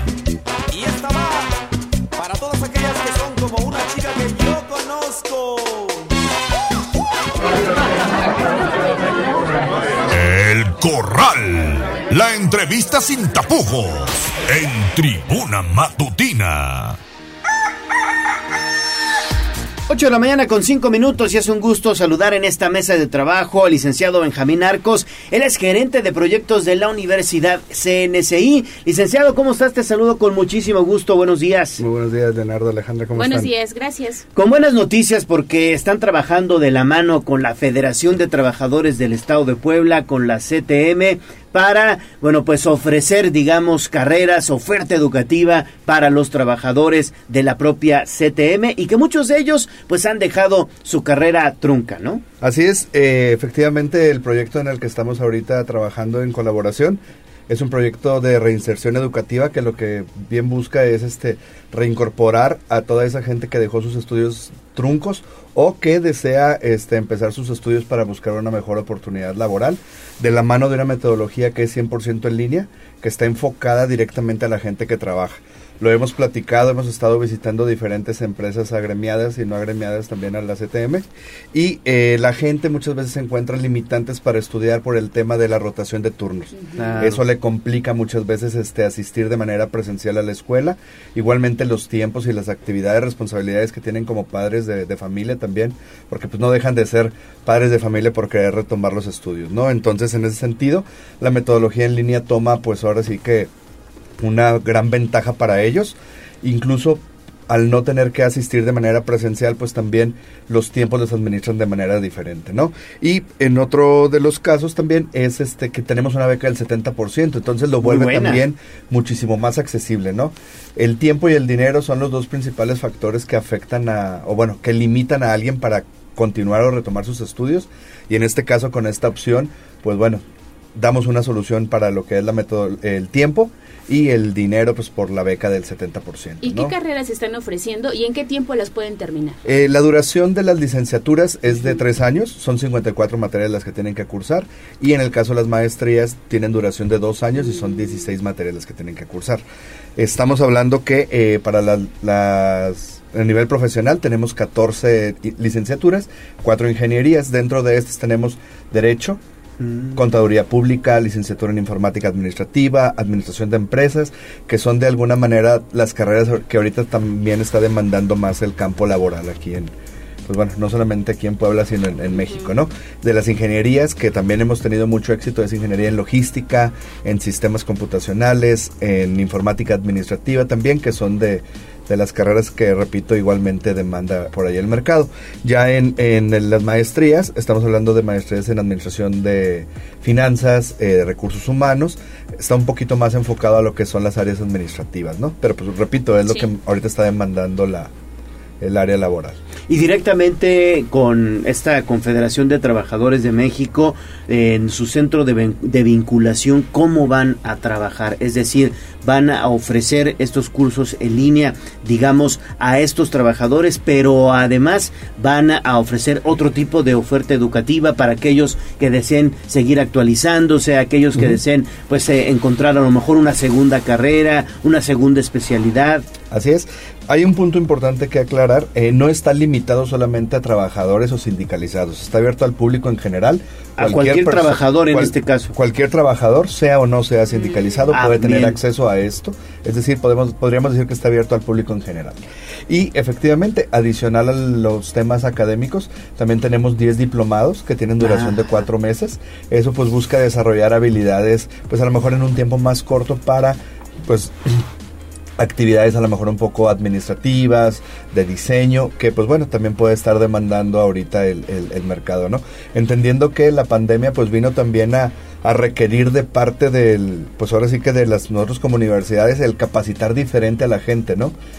Yo no sé si ustedes coincidan, pero los perfiles se han vuelto un poco más robustos, ¿no? Ya no te limitas solamente a saber de contaduría, sino que también tienes que tener otras habilidades y estos diplomados ayudan a obtener ese tipo de, conocimientos, ¿no?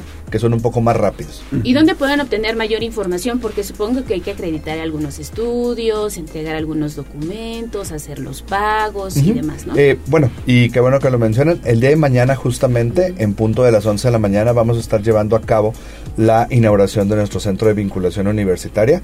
Va a hacernos favor de acompañar el licenciado Julio Huerta, secretario de Gobernación de aquí del Estado. Va a estar también el líder de la CTM aquí en Puebla, el licenciado Leobardo Soto, para hacer el corte del listón. Son 17 equipos de cómputo con acceso a Internet los que vamos a tener, un área de asesorías también que vamos a tener. ¿Qué importancia tiene este centro de vinculación? Muchas veces el retomar los estudios para la gente implica que, pues, al igual que ustedes o yo, estudiamos en un modelo presencial. Estamos de alguna manera acostumbrados a tener un maestro que sea quien nos guíe. Este centro, aparte de darnos la opción de poder acceder a los equipos de cómputo, también es ayudarnos a esa transición. Yo les digo de desaprender para aprender a estudiar en esta metodología porque implica pues obviamente diferentes características que lo hacía en un modelo presencial. Entonces, este centro tiene esa importancia, ¿no? De poder este pues dar ese cobijo, ese arropo y esa guía en estos primeros, pues bueno, dos o tres meses que es el tiempo que se tardan en acoplarse a este a esta modalidad. En la calle 3 Sur, en el número 503, donde está la, CTM. ahí vamos a estar en la en la segunda, bueno, en, en la primera planta ahí va a estar el centro de vinculación Ahí pueden acercarse, va a haber personal de, nosotros de 9 de la mañana a 7 de la noche dando informes sobre todas las dudas. Igualmente en el teléfono 22 15 82 51 53 es un teléfono donde pueden mandar WhatsApp o también pueden este, realizar llamadas y podemos darles un poco más de información al respecto. Y supongo que ya hay interesados. Así es, incluso ya este, hemos realizado diferentes actividades eh, en empresas, hemos realizado también activaciones en, en eh, bueno, en lugares de conveniencia para pues, lo que estamos haciendo y aprovechando agradecerles el espacio, es para que el mayor número de gente se pueda ver beneficiado de esto. Ahorita ya estaremos este, empezando el, las clases tenemos ya este número eh, alumnos interesados e inscritos, que aquí es un punto importante. Cada mes tenemos inicios de clases entonces no tienen que esperarse a, a los a los un semestre así exactamente. cada cada mes tenemos inicios de clases entonces si por algún motivo en mayo no pudimos en junio podemos y así sucesivamente. Y algunas de las opciones que tienen no les puedo volver a repetir? de qué perdón de, las clases. para estudios así es. Eh, licenciatura en derecho y derecho tenemos varias ese, acentuaciones. Derecho laboral derecho corporativo derecho este con acentuación en finanzas Contaduría Pública, que es de las más demandadas, Administración de Empresas también igualmente, eh, Mercadotecnia, Gestión Turística, eh, Informática Administrativa, eh, Logística, Educación. Tenemos, pues bueno, como les repito, 14 opciones este, en, licenciaturas cuatro en ingenierías y cinco en maestrías. Igualmente, si quieren entrar a nuestra página que es universidadctmoficial.org, ahí pueden también encontrar el resto de la oferta educativa. Y algo bien importante, también van a poder ver el reboe que tiene cada una de estas carreras, que es algo bien importante y que independientemente de seamos o no la opción para la gente, sí les recomiendo revisar eh, todo esto de los reboes porque cada vez nos estamos encontrando más con casos de títulos o certificados apócrifos por estudiar en escuelas que no tienen certificación. Entonces, si es un tema ya más preocupante, entonces sí es bien importante que si están buscando alguna opción de estudio, revisen que cuente con este registro de validez oficial de estudios. Pues hay que seguirse preparando, ¿eh? Y sobre todo con estas opciones, la verdad es que son eh, muy buena, muy buena opción para seguir los estudios, para seguir actualizándose y bueno, pues que sigan, que sigan los éxitos. ¿eh? Así es, este, nada más para dar un ejemplo, en las licenciaturas ya con la beca del 70% estamos hablando de una colegiatura de 1325, entonces es muy, bien. muy accesible también. Sin duda, pues hay otro tipo de, de opciones, pero también al bolsillo del, del interesado pues a veces le, le, le, cuesta, ¿no? Porque volvemos al punto, tenemos responsabilidades como padres, entonces el que sea una colegiatura también bastante accesible en este esfuerzo que estamos haciendo de colaboración, pues bueno, que sea una opción real para ellos, ¿no? Pues muy bien, muy bien por la CTM, por el Centro de Vinculación, por CNCI, por ustedes, muchas gracias. Benjamín Arcos, gerente de proyectos de la Universidad de CNCI, pues eh, es tu casa y de verdad que sigan los éxitos. Muchísimas gracias y al contrario, gracias por el espacio y en cualquier para cualquier cosa estamos eh, pues ahora sí que a la orden ahí para atender. Ya nos diré el siguiente mes cómo les fue. Así es. Claro, muchas gracias, ¿eh? Al contrario. 8.14, vamos a hacer una pausa y volvemos con más información. Vamos a un corte comercial y regresamos en menos de lo que canta un gallo. Esta es la magnífica, la patrona de la radio.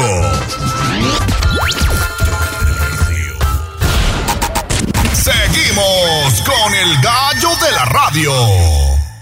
Instagram, Tribuna Noticias. A mover las manos, que del cielo no caen los billetes. El trabajo es la suerte. En Puebla sí hay chamba. Bolsa de trabajo. Tribuna Matutina. 8 de la mañana con 18 minutos y anote, vaya corriendo por lápiz y papel porque para este martes el Servicio Nacional de Empleo está pues ofreciendo un reclutamiento importante, 81 vacantes para trabajar en una empresa que ofrece telefonía, internet, cable. Está muy atractiva la oferta, se busca recuperador, ejecutivo y promotor cajeros, promotor de cambaseo, técnico instalador y también promotor de telefonía. Los salarios que se ofrecen para todas estas vacantes van de los 6.400 a los 8.500 pesos. Para obtener más información, ustedes pueden acudir al Servicio Nacional de Empleo ubicado en el callejón de la 10 Norte 806 en el barrio del Alto. También tienen unas oficinas en el Centro Integral de Servicios. Atienden de 9 de la mañana a 6 de la tarde. Así que pues hay que apurarle para hacer eh, entregar toda la documentación correspondiente para este reclutamiento, 81 vacantes que está ofreciendo el Servicio Nacional de Empleo. Recuerde que todos los días en Tribuna Matutina les ofrecemos la bolsa de trabajo.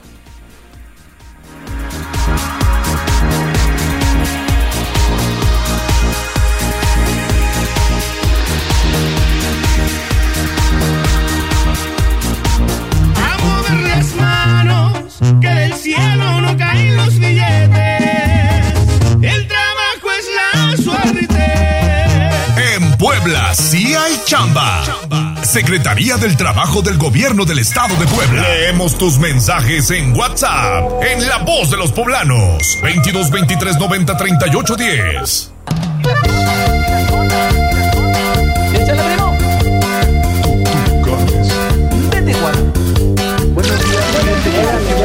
Esta es la voz de los poblanos. En Tribuna Matutina también te escuchamos.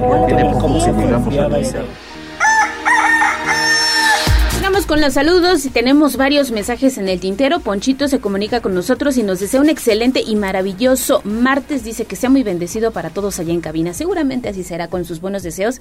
Y gracias por sintonizarnos esta mañana. Pero hay más mensajes a través de redes sociales, ya. Así es, Ale. Mira, el señor Miguel Ángel Popoca. Buenos días, Ale Leo y al equipo de tribuna. días. Saludos para todos. Victoriano González dice excelente día. Carlos Santiago, buenos días para todos. Con mi ángel también se reporta Oli Sánchez, buenos días, qué gusto Hola. saludarlos. También hay eh, saludos para el señor Oscar Pérez García, Rubí García, May Hernández y a través eh, de Twitter un saludo para el señor Israel Martínez que está eh, respondiendo a esta dinámica que tenemos a través de Twitter en arroba noticias tribuna que dice dime que eres de Puebla sin decirme que eres de Puebla. Hay varios que nos han eh, respondido. Denle un, eh, una revisada a las redes sociales para que entiendan de lo que hablan. Como los influencers. Vayan y denle amor a la publicación, que es un meme. ¿Ya lo viste? Es un meme de la semita, de las ¿cómo? Ah, claro, el de la semita que está bañada en, ceniza. Sí, sí, ya lo vi, sí, ya lo vi. La verdad es que la gente es muy creativa. Pusieron chalupas, como dijo Ignacio Zaragoza, buap, que fue parte de lo que leí, no sé si ya llegaron algunos otros. Sí, dice Pedro García Soto, una pasita, Paco Mora también está respondiendo. Y Jonathan Sarmiento, así tal cual, dice, ora. Sí, exacto, que es muy típico de los poblanos. Sí, sí. Muy bien, ¿eh? Gracias por participar. Gracias, gracias, Jazz Guevara. ¿Algo más? Nada más. Perfecto. Pues ahí está entonces sus comentarios. 8.22 de la mañana. ¿Les parece si escuchamos a Gaby Hernández con sus datos históricos para no olvidar? Y regresamos con más. Ale, Leonardo, muy buenos días. Esta semana voy a hablar acerca de la historia de la construcción de la Torre de Pisa. La Torre de Pisa puede ser fácilmente identificada y reconocida simplemente por el hecho de que es el único edificio que se mantiene en pie a pesar de estar inclinada sobre su eje. Este monumento, concebido como un campanario, se enmarca en el estilo románico de la Edad Media italiana.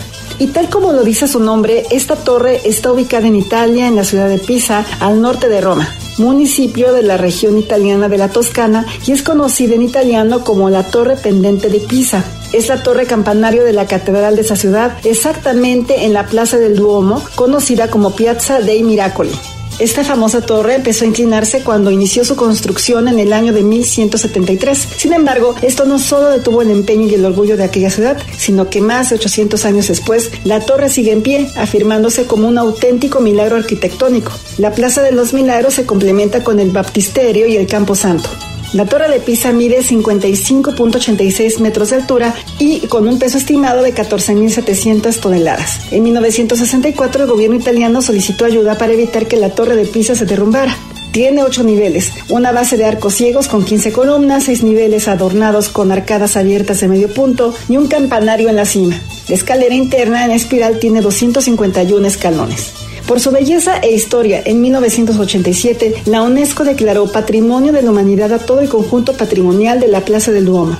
En 1990 cerró sus puertas al público como medida de seguridad. En mayo de 2008, después de la eliminación de 70 toneladas métricas de tierra, los ingenieros de la torre anunciaron que se había estabilizado de tal forma que había dejado de moverse por primera vez en su historia. Por lo tanto, el 16 de junio de 2011 abrió nuevamente sus puertas. Sin embargo, les voy a platicar un poco de su fascinante historia.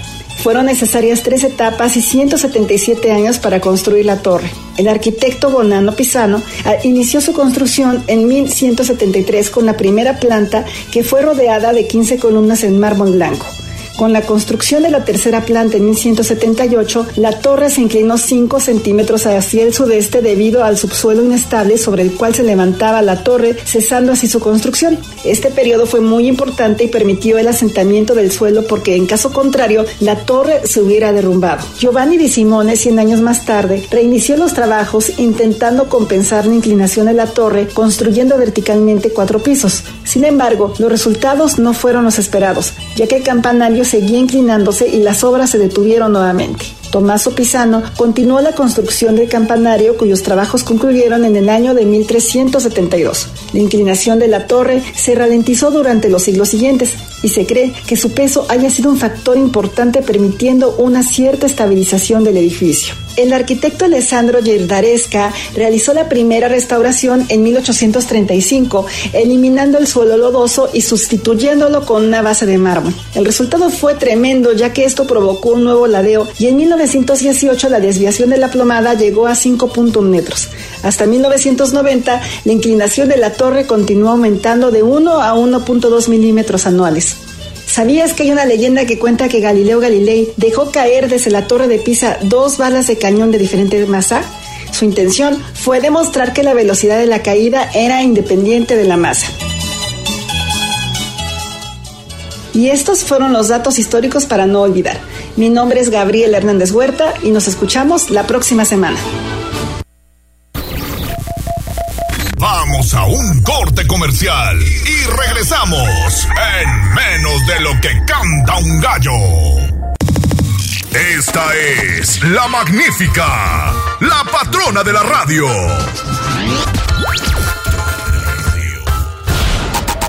Seguimos con el gallo de la radio. Twitter, arroba tribuna vigila. Y esta va para todas aquellas que son como una chica que yo conozco.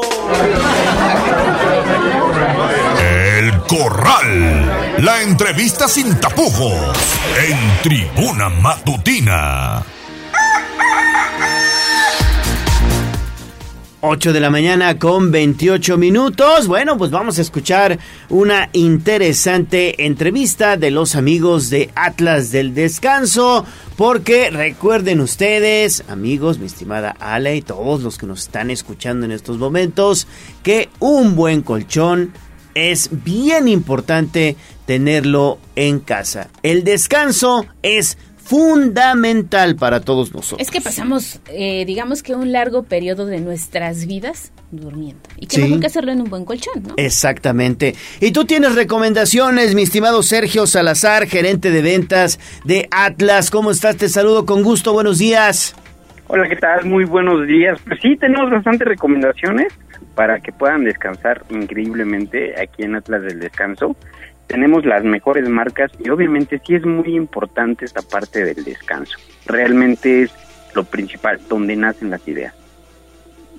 Sí, sobre todo tener un buen colchón para, bueno, pues descansar como Dios manda y sobre todo que no despertemos que con el dolor de espalda, que con el dolor de columna, que con el dolor de cadera. Hay que tener un buen colchón, ¿verdad?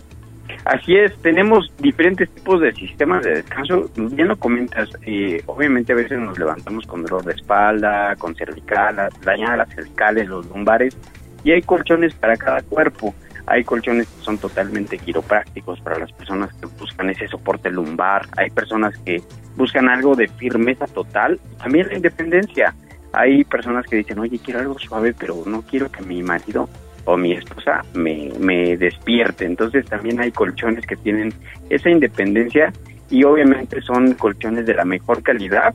Manejamos las mejores marcas del mercado, Springer, Silly, Restoni, Príncipe, Magnus y muchos más aquí en Atlas del Descanso y créanme, tenemos asesores capacitados para brindarles la asesoría que necesitan y obviamente hacer la prueba del colchón, que significa que te pueden acostar 5, 10, media hora, 8 horas, quedarse ahí en la tienda para que puedan probar su colchón. Créanme, esto es lo mejor y además es salud. Nosotros estamos dedicados más que nada a sistemas de descanso porque lo que nosotros les ofrecemos es salud. Sí, la famosa prueba del colchón, pero tienes eh, algunos obsequios, buenas promociones. A lo mejor el 10 de mayo, veíamos todavía lejana la quincena, se nos pasó darle ese detalle a mamá y cuéntanos qué tienen. Por supuesto que sí, tenemos el 50% de descuento más el 5 adicional y box o, box gratis en modelos participantes. Esta promoción nosotros la vamos a dejar todo el mes de mayo, se llama Sueños de Mamá. Esta promoción es una excelente promoción para que puedan ahora, obviamente, sí, darle el regalito a mamá. Ahorita a lo mejor casa con las utilidades, ya decir, es momento de cambiarlo, hay que aprovechar esta gran promoción. 50 más el 5 adicional, obviamente es súper, súper promoción. Meses sin intereses con todas las tarjetas, hasta 12 meses sin intereses. Envío a domicilio totalmente gratis. La entrega es inmediata y obviamente, eh, digo, ¿qué más les puedo decir? Si ustedes se acercan, les damos un obsequio, obviamente diciendo lo que lo escucharon con el gallo. Oh, y sobre todo también que cuentan con eh, sistema de, de apartado, ¿no? Hasta 90 días les podemos dar para apartarlo. De verdad, esto es la mejor promoción. Además, ¿sabes qué? Que también aceptamos diferentes formas de pago. Digo, estamos hablando de los meses sin intereses, hasta 12 meses sin intereses, pero también tenemos la promoción que lo pueden pagar con Quesky. Ahorita la tecnología nos está avanzando muchísimo. Aceptamos pagos con Quesky y también tarjeta eh, o en este caso eh, crédito azteca. Entonces, también lo pueden llevarse a muchísimas semanas con el mismo precio y nosotros se los entregamos al día siguiente. Eso sin problema y la verdad es que créanme, Atlas del Descanso ya lleva muchísimos años en el mercado, 76 años en el mercado ofreciendo excelente calidad en colchones. Oye, Sergio Salazar, gerente de ventas de Atlas, ¿cuál es, eh, digamos, el, pues, eh, los años de vida que tiene un colchón? Normalmente los años de vida, eh, ya saben, a veces el abuelito, la mamá, los papás nos regalan el colchón y ya tiene 20 años. Eso es pésimo para nuestra salud. Normalmente los años de vida son 7 años. La garantía normalmente algunos en algunos colchones hasta 10. Pero a los 7 años ya tenemos que empezar a buscar un nuevo sistema de descanso porque de ahí ya empieza a tener un cuarto de vida el colchón. Entonces no esperemos a que de repente ya sentamos esa incomodidad o que realmente ya no podamos estar descansando, sino solamente durmiendo y levantarnos hasta, hasta más cansados, ¿no? Recomendaciones muy sencillas es tirar su colchón, ya no se voltean actualmente los colchones, los colchones de doble colchoneta desaparecieron, ahora nada más es tirarlo de pies a cabeza y cabeza a pies, es, es lo único que tenemos que hacer para que podamos tener un colchón como recomendación y obviamente tenerlo totalmente higiénico. Excelente. Antes sí te acuerdas que lo volteaban. Sí, dale la vuelta, al la vuelta al colchón. Sí. O ya tenías, deberías de tener cuidado con los resortes, ¿no? Imagínate que el colchón hablara. Imagínate qué nos diría si nuestro colchón hablara. ¿Qué te, qué te diría a ti? Cuéntame. Ya cambia de, oye, ya cambia de modelito, ¿no? sí, no, y es que la verdad es que realmente, eh, vamos a ser muy sinceros, a veces le damos prioridad a otras cosas y realmente lo más importante es nuestro descanso. Yo les puedo preguntar a todos, a todos los, los radioescuchas, ¿cuál es el mueble que más ocupamos en casa? Y todos me van a decir, nada, la sala, el comedor, la cocina, hasta, hasta todo, ¿no? En general. Pero realmente la tercera parte de nuestra vida nos las pasamos acostados. Y el hecho de estar acostados es poder descansar. El mueble que más ocupamos es en casa, es el colchón, y es el que menos importancia le damos. Entonces es momento de poderlo cambiar, es momento de darle prioridad a nuestra salud para poder descansar y obviamente esto va a ser muy benéfico para todos.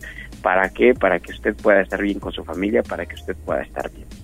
Es correcto. Pues Sergio, muchísimas gracias. Sergio Salazar, gerente de ventas de Atlas. Muchísimas gracias. ¿Y algo más que desees agregar?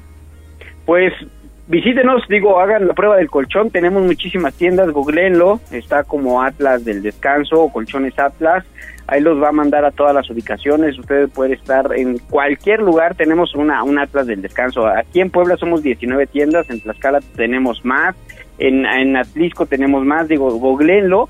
Y eh, pues obviamente sí, el que diga, lo escuché en la radio, realmente les damos un obsequio o un descuento adicional. Exactamente, con el gallo de la radio, porque sabes que es lo más importante, que son del Atlas del Descanso. Efectivamente, gallo.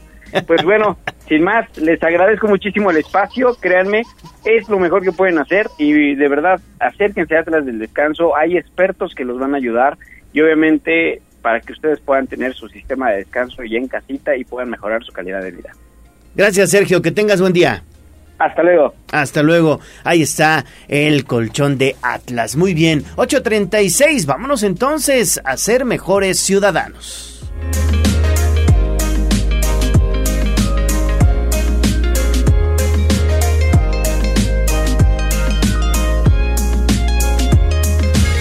Twitter, arroba tribuna vigila.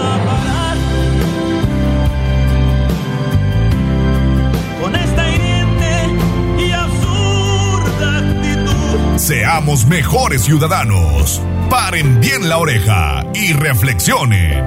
Es la colaboración de Abigail Baez.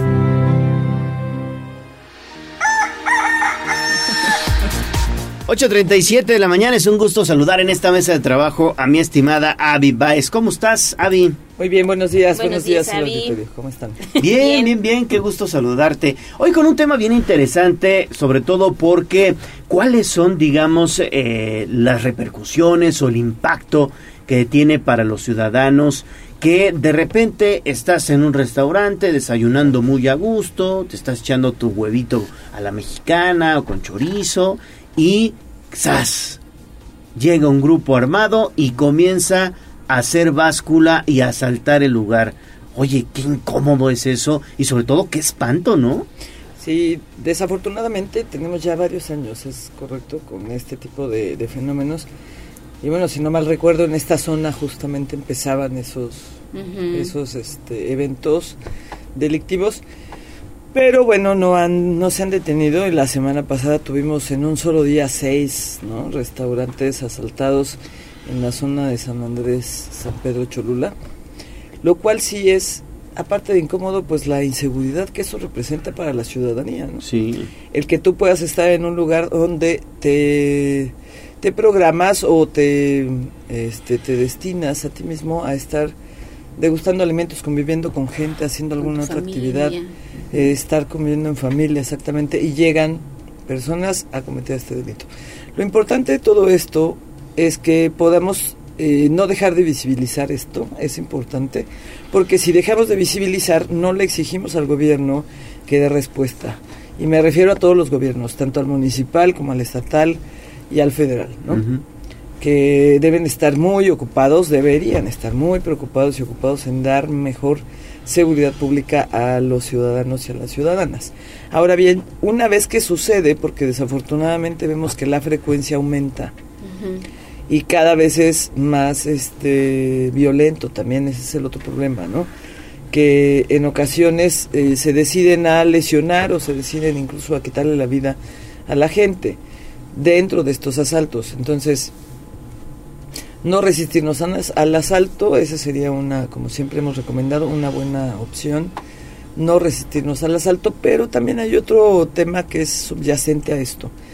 Cuando ellos eh, han estado asaltando este grupo de personas, como les mencionaba en, en Cholula, llama mucho la atención que lo único que se llevan son celulares y una que otra cosa de valor que encuentran. De repente una cartera, de repente una bolsa, pero no es necesariamente lo que eh, buscan. Principalmente móviles. Los ¿no? celulares, exacto. Y eso nos lleva a pensar, haciendo un análisis de esto, que podríamos pensar, bueno, ¿cuánto pueden tener de un celular, obtener de un celular? Que si nosotros tenemos cierta marca, la podemos bloquear, podemos dejarlo ya como un equipo Inservible. inservible, ¿no? De alguna manera. Eh, y lo que nos llevaría a este análisis es que después de quitar estos celulares, seguramente las siguientes horas que ellos tienen nuestros celulares se dedican a extorsionar. Entonces, evidentemente, ¿por qué puede ser un celular una ganancia? Porque con una llamada pueden obtener desde 5 mil hasta 100 mil pesos en una sola llamada de dos horas. Puede ser que les lleve las dos horas obtener el dinero de esta persona o de una familia que se encuentra en alguna situación de, de indefensión porque no conocen, porque no se informan, porque eh, contestó alguien de su familia que desafortunadamente eh, siguió la extorsión. Y entonces de estos 10 o 20 celulares o 5 celulares que se roban de los restaurantes, lo que hacen evidentemente es extorsionar. Por eso tienen esta ganancia. ¿Qué podemos hacer nosotros? Bueno, pues una vez que, que las personas son víctimas de este asalto, este atraco o robo dentro de un restaurante, avisar a todos sus contactos lo que nos acaba de, su- de suceder. Por las vías que podamos, ¿no? Porque obviamente no nos acordamos de teléfonos, etcétera, pero quizá tenemos otras redes sociales por las cuales podemos interactuar, quizá tenemos contactos en común de quienes sí nos acordamos y ese puede avisar a los demás porque evidentemente quienes van a ser las víctimas de esa extorsión son los nuestros contactos. Exactamente. Entonces, si nos asaltan, bloqueemos los teléfonos, eh, desechemos lo más posible toda la información a través de los candados digitales que tenemos y evidentemente avisemos, avisemos por todos los medios que nos han sustraído de nuestro celular, porque esa es la ganancia. La extorsión es el, el delito número uno actualmente en nuestro país para la delincuencia organizada. ¿Por qué? Porque no invierten casi nada. Es más, en un secuestrador invierten, en, perdón, en una persona secuestrada invierten más. En la extorsión no invierten absolutamente nada más que la llamada. Y si roban el celular, ni siquiera Pues sale en eso. todo gratis, Todo es gratis. Por eso la extorsión es el delito número uno en este momento en relación a delincuencia organizada. Entonces podemos tomar precauciones. Y qué importante esto que dices, Avi, porque a lo mejor cuando te pasa un hecho de esto, en lo que menos piensas es en voy a avisar que me acaban de robar, Claro. ¿no? A lo mejor te bloqueas, tú, tú mismo empiezas a ver cómo está tu Sí, familiar y todo, ¿no? Pero hay que tener estos candados en el teléfono, incluso en la computadora, tener como una cuenta alterna, porque existe, ¿no? Y avisar. poder, y poder avisar, sí. Y ahora eso también desalienta, ¿no? Que la gente pueda acudir a este tipo de lugares como un rato de Te da miedo. ya no quiere salir. Bueno, es un tema que seguramente los restauranteros estarán preocupados y siempre lo han estado, ¿no? Porque al ser un lugar público podemos entrar, puede entrar cualquier persona y se pueden dar estas situaciones. Sin embargo, insisto en que de verdad, el, si, si nos pusiéramos a analizar la economía del crimen, nos daríamos cuenta cómo nos ha afectado la vida, cómo nos ha afectado la economía, cómo nos ha afectado las dinámicas, la violencia. No nos queremos dar cuenta, queremos todavía seguir pensando que estamos bien, que no pasa nada, pero seis restaurantes en un día en la zona de Cholula, de las Sí, no, no, Cholulas, muchísimo. la verdad es que es un tema ya de, de ponerse a articular líneas de tiempo, vínculos que estén dándose ahí, porque no se vale, ¿no? No se vale por, los, re- por las personas que viven de esto, pero tampoco por la ciudadanía. Somos libres y tenemos todo el derecho a tener una vida en paz. Pues ahí tienen trabajo las autoridades. Pues ahí está. Avi Baez, muchas gracias. Buenos días. Siempre, con temas sí, bien y nos deja la reflexión. Gracias, Hasta la Avi. próxima. Hasta la próxima. Pausa y regresamos. Vamos a un corte comercial y regresamos en menos de lo que canta un gallo. Esta es la magnífica, la patrona de la radio.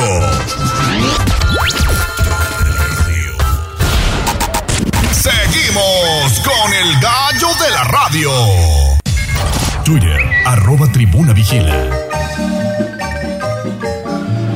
Enamórate de Puebla con el mejor anfitrión, Ale Cañedo, en Tribuna Matutina.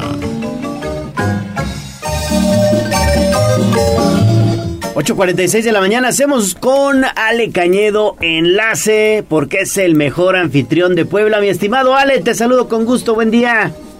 Querido Leo, ¿cómo estás? Muy buenos días, gusto saludarte a ti, mi querida Ale, también tocaya. Me hubiera encantado estar con ustedes en cabina, como siempre lo hacemos, pero una actividad con el presidente municipal Eduardo Rivera, hoy muy temprano, allí en la colonia Joaquín Colombres, me impide estar físicamente, pero sí, gracias a la vía telefónica, platicar sobre estos cuatro lugares que, que a lo mejor eh, no los tenemos en la vista con el nombre que les voy a dar, pero que significan mucho para la historia de Puebla. Vamos a hablar de los colegios palafoxianos que ubicados a un costado de la catedral. Primero el Colegio de San Juan, ubicado en la 5 Oriente número 5. El Colegio de San Juan fue fundado por el licenciado Juan Larios, catedrático de la Ciudad de México y después cura de Acatlán, para formar a 12 colegiales que sirvieran como acólitos de la Catedral de Puebla. En 1644, Palafox y Mendoza los une con el Colegio de San Pedro, que está junto, para formar el Seminario Conciliar Palafoxiano. Los colegiales de San Juan estudiaban filosofía, teología, moral, teniendo actualmente la opción de ordenarse o no como sacerdotes. Actualmente es ocupado por la Casa de Cultura, la casa con el nombre de don Pedro Ángel Palou Pérez, teniendo como principal atractivo la Biblioteca Palafoxiana. Imagínate, hicieron un gran colegio y la biblioteca que le pusieron es la más hermosa de toda América, mi querido Leo, mi querida Tocaya. Junto está el Colegio de San Pedro, que aquí está ubicado en la 5 Oriente 3. Ahí fue durante muchos años la sede de la Secretaría de Turismo del Gobierno del Estado y desde hace aproximadamente 11 años es parte ya del complejo museístico que comparte junto con el, el- Colegio de San Juan. La enseñanza en este recinto obedecía fundamentalmente a las ideas humanistas de su fundador, ya que incluían cátedras de lenguas de origen prehispánico como el otomí, el náhuatl, el totonaco, así como también retórica, gramática y canto. En iglesia de este colegio se daba preferencia a nativos sobre españoles o criollos. Aquí estudiaron personajes muy importantes en la historia de México, como el presidente de la República, Sebastián de de Tejada, el historiador Manuel Orozco Iberra y el obispo poblano que es parte importante de los edificios. Y juntito en la parte de atrás, que comunican por dentro, está el antiguo Colegio San Pablo. Está ubicado sobre la 7 Oriente, que fue fundado por el obispo Manuel Fernández Santa Cruz. Y es ahí los estudiantes podían ser catedráticos de latín. A partir del año 2000, el inmueble es ocupado también por la Secretaría de Cultura del Gobierno del Estado y es parte del lo que es el Museo Taller Erasto Cortés, que fue un gran representante de las artes gráficas plásticas en Puebla en el siglo XIX. Y para terminar, vemos eh, estos colegios que se ven desde ahí, que uno camina por la 5 Oriente, unas calles más hermosas de Puebla, los edificios que tienen talavera en las paredes, que muestran parte de la historia de nuestra ciudad. En 1726, en la 5 Oriente 9, se funda por el obispo Domingo Pantaleón Álvarez de Abreu albergar, albergar las cátedras de Teología, Derecho Canónico, Derecho Civil y Solemnidades, el antiguo Colegio de San Pantaleón. Y actualmente alberga el Palacio de Justicia del Estado de Puebla, la sede del Tribunal Superior de Justicia del Estado. Eso es lo que queremos que tenemos que hacer, recorrer la ciudad. El presidente Eduardo Rivera nos invita a todos ustedes a ser parte de esta historia, la historia que vivimos cotidianamente. Porque hay que recordar, conocer y visitar y cuidar la ciudad de Puebla, mi querido Leo y Tocaya. Así es. Oye, este Tocayo, la verdad es que estos cuatro inmuebles de los que nos has platicado esta mañana también tienen unos patios hermosos, ¿eh? Yo ahorita recordé el antiguo edificio que albergaba la Secretaría de Turismo, que tiene una fuente al centro. Muy bonita. Y que vale la pena conocer. Están, pues, en el corazón de la ciudad. Sí, sí. Todo el centro y que muchas veces pasamos desapercibidos.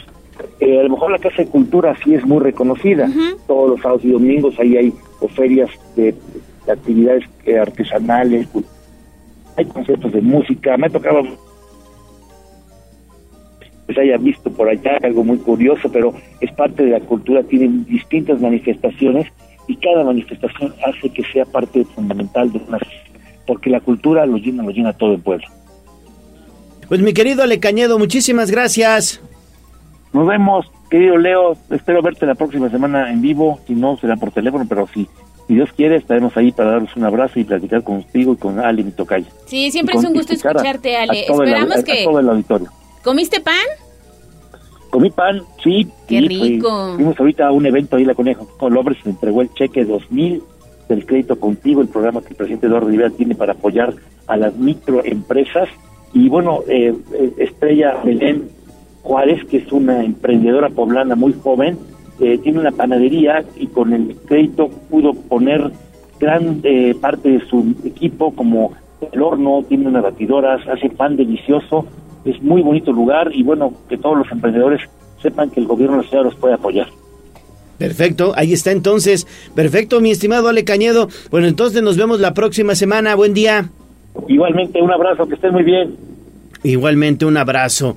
Bueno, pues cambiamos de tema porque en Tribuna Noticias estamos muy muy contentos. Durante 53 años hemos sido referentes en materia informativa, pero mañana, mañana 17 de mayo, abrimos una nueva ventana confiable para ti. Por primera vez, Tribuna Noticias genera encuestas de opinión pública para conocer las tendencias en Puebla sobre política, cultura, deportes, espectáculos y otros temas que le interesan a los ciudadanos. Mediremos cada semana el pulso de lo que piensan y sienten los poblanos, los ciudadanos. Así que mañana, 17 de mayo, nuestra primera publicación, no se la pierdan en tribunanoticias.mx, diagonal encuestas. Vámonos con los espectáculos. Instagram, Tribuna Noticias.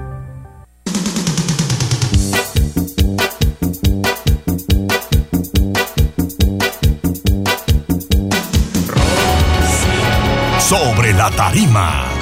Espectáculos, chismes y mucho más. En Tribuna Matutina. 8.53 de la mañana, ya está aquí Pedro Jiménez preparándose para adquirir sus boletos para acudir al concierto de Luis Miguel. Pues yo espero, amigos, ya me encomendé a todos los ángeles, a todos los santos, que digan un boletito para ti. Mínimo, mínimo, para ver, a ver si alcanzamos. No sé por qué te dio, pero yo creo que ya mensaje. Yo lo que te recomiendo es que vayas a, al banco del señor Salinas. a ver Ay, si sí, a ver si me toca regalarme uno, ¿no? Igual te dicen, abre una cuentita aquí y ¡zas! Un boleto, ¿no? Ay, Ah, imagínate. mira, qué bonito, Sí, ¿no? me voy a, este, voy a pagarle a todos para que vayan a abrir una cuenta a ver si chicle y pega. Pero pues sí, sí anda ahorita con, con eso el, el- el señor ahorita, este, con la emoción de sus boletos. Supuestamente ya compró entradas para las tres fechas que se va a presentar en México. Y, Y no ya... cualquier boleto. Sí, o sea, ya el VIP con camerino Sí, no, y no, todo, con ¿no? todo, ¿eh? Y dice, dice que los va a regalar. Hasta ayer, antes de las 10 de la noche, no había dado ningún tipo de, reseña de cómo lo iba a hacer, cuál iba a ser la dinámica, solo dijo, como para dar continuidad, que sí iba en serio y que pues estaba pensando, ¿no? Y que pues él iba a pensar en la dinámica y ya pues, de acuerdo a lo que diga, es como se va. ¿Quién sabe qué vaya a pedir el señor? Gasta mil dólares en No, mis no, tiendas, ¿no? Y ya. Gasta. Sí. No, es la primera vez que lo lanza. Invitó también a la gente que lo seguía a su fiesta de cumpleaños. Ah, también, sí, es Sí. cierto. O sea, no es la primera sí, sí. vez. Sí, sí, sí. Y ese es el gancho, ¿no? A Claro, quien o sea, lo vomita y habrá Es- quien es- dice, bueno, pues es muy voy con el tío. Richie. Ajá. Sí, es muy polémico ahí en redes, ¿va? Sí, bastante. Le da por hacer conversaciones muy intensas a veces. Hasta seguimos hablando de Pues lo está logrando, lo está logrando. Quieras o no, lo está logrando. pero digamos que ya hablando en serio, en esta preventa que hay para los conciertos de Luis Miguel en México, hay miles y miles de personas en espera, ¿eh? Sí. Eso en, en la fila virtual, ¿no? En la fila virtual, Y sí. no te quiero contar la gente que acude a la sucursal bancaria a tramitar su Sí, tarjeta. estaba Del leyendo precisamente un artículo participó. que la- las acciones del banco se dispararon a raíz de que se anunció Sí, sí, este sí, que iba a sí. hacer con ellos. la- no, hombre, todo el mundo fue a tramitar su, su tarjeta con ellos. sí. Y pues sí, tan solo ayer el, el, el sitio estaba reportando que tuvo no completamente fallas, pero sí anduvo ahí como sube y baja por lo mismo de que pues hasta la preventa VIP se saturó, imagínate. Ay, uno que es mortal, quién sabe cómo estará la fila hoy. Pero pues a ver, si encuentran amigos, no duden en presumirnos sus boletos. Para saber quiénes y quiénes no vamos. Y pues ya eh, el sábado, es, el sábado precisamente un día antes de que concluyera la feria de Puebla estuvo Dana Paola con nosotros. Y pues hubo controversia ahí porque su show solamente duró una hora, pero porque No, de ahí- 45 minutos dicen. bueno, Pero entre- bien, yo creo que sí, bien. sí, sí, sí, no lo dudo, pero yo no fui, la verdad, yo no fui, yo no fui. Pero se supone que iba, iba igual que el de Belinda, durar más o menos dos horas, una hora 45 minutos, pero la llamaron para cerrar ahí un concierto en la Ciudad de México. Entonces se le hizo fácil decir, sí, sí voy, porque pues todo lo puede, ¿no? Entonces se aventó a también hacer el evento ahí en la Ciudad de México. Y eh, como según ella le cansaron los helicópteros que le iban a, tras- a trasladar, por eso tuvo que recortar el concierto de aquí para hacer su traslado por por tierra. Por tierra, sí, sí, sí. Ajá, entonces por eso es que... Ay, Ajá, yo- no yo-. Ahí dinos, Jazz, dinos la mera verdad. Yo creo que sí se fue en helicóptero. No había manera de... O sea, no- Ajá, supuestamente dice que, que, el, que el, el viaje duró hora y media. ¿Por dónde te haces hora y media? Que según fue escoltada por una patrulla de aquí de... Ah, de- puede ser, ¿eh? Ahí ya, entonces, a la sí le creo. Ahí sí. Pero pues, ¿a qué velocidad tendrías que ir como para llegar en Rápido. hora y media? Te lo creo máximo dos horas, ¿no? Pues mira. Pero... La verdad es que sí se le reconoce el profesionalismo Sí. ¿no? que, que tuvo para presentarse en dos lugares Sí. el mismo día. Sí, y ofrecer- con una diferencia de horas muy poquita.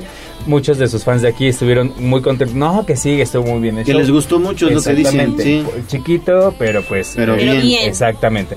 Y otros que dicen, no, pues es que me faltó, que no cantó caramelo y que no sé qué. Incluso muchos al final estaban, este, Corea y Corea que se regresara a cantar caramelo, pero pues ya no. O sea, dijo, bye, buenas noches, Puebla. Huyo, ¿no? Porque tenía su compromiso. Y es que, pues, a- esto surgió a raíz de que Enrique Iglesias cancelara allá en México. Tiene neumonía. Problema de salud, ¿no? Ajá, se anda reportado que tiene neumonía, nada grave, sino pues simplemente dedicándose a, a recuperarse. Pero pues mira, de que ella está contenta y está contenta de Muy que bien, lo logró, por- lo logró. Afortunadamente no hay como mucha distancia de aquí hasta allá, pero Hora y pues... media. ah, Y bien escoltada. es, co- es correcto. Bien Entonces, pues, Yo sí pensé, pues se fue en helicóptero. ¿cómo? yo también lo pensaría porque No, dije, no no, no se me hace así como muy rápido la teletransportación de Goku No, tampoco. pues Entonces, pues sí. Pero pues... el mouse, ¿eh? Sí, ya, ya, ya, pobrecito. Ya no le, no le voy a decir nada, ¿sí, ¿viste no? el video de Araceli Arámbula? Del rey cucaracho. Ah, el que comentabas. Sí, no, no, no, también aprovechó en, en hablar ¿Ahí lo de... tienes? Aquí lo a ver, tenemos. escuchamos. Vamos a escuchar. Ay, A ver, espérenme. escuchemos entonces. Celia Arámbula y Michelle Viet están conmigo esta noche. Queridas, de un cucaracho, de un mal amor, se puede uno salir ingobernable, ¿sí o no? Claro, o sea, mamacitas, si yo salí del rey cucaracho.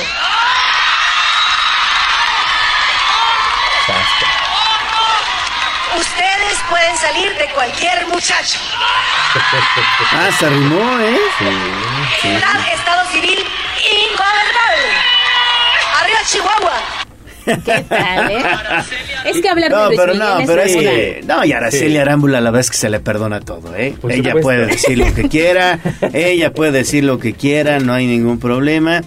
Pero pues sí, el rey cucaracho, entonces yo no sabía que era el rey cucaracho. Pues así ya la bautizaron, así ya la bautizaron, entonces pues sí, Y obviamente. factura. Es correcto, ya dividió opiniones, porque pues ahí dicen, ¿saliste o te sacaron? ¿No? Ay, ningunear a Luis Miguel, este, nadie puede, que no, no, o sea, una de opiniones divididas, pero pues ahí está Pues yo la creo que declaración. puede. pues, es Sí, madre de sus sí, dos por hijos, supuesto. ¿no? Ha acusado que no le dan Y ella pensión. salió, y ella salió. No la sacaron, ella salió. ¿Eh? es, así les es. guste o no les guste, es Araceli Arámbula. Es Team Araceli. Sí, ya, ya vi, ya, lo vi. vimos. Sí, la chule. Hashtag la chule. Gracias, mi A Peter. ustedes, amigos, muy Buen bonito chismecito. martes. Nos vemos mañana. Por supuesto, por aquí nos vemos. Gracias, Aura Mones en la operación técnica, Abraham Merino en la producción, Jazz Guevara en redes sociales. Ale, nos vamos. Nos vamos, pero mañana aquí tenemos una cita, se quedan con la chiquilla. Gracias a todos, se despide de ustedes su amigo Leonardo Torija, el gallo de la radio. Adiós. Adiós,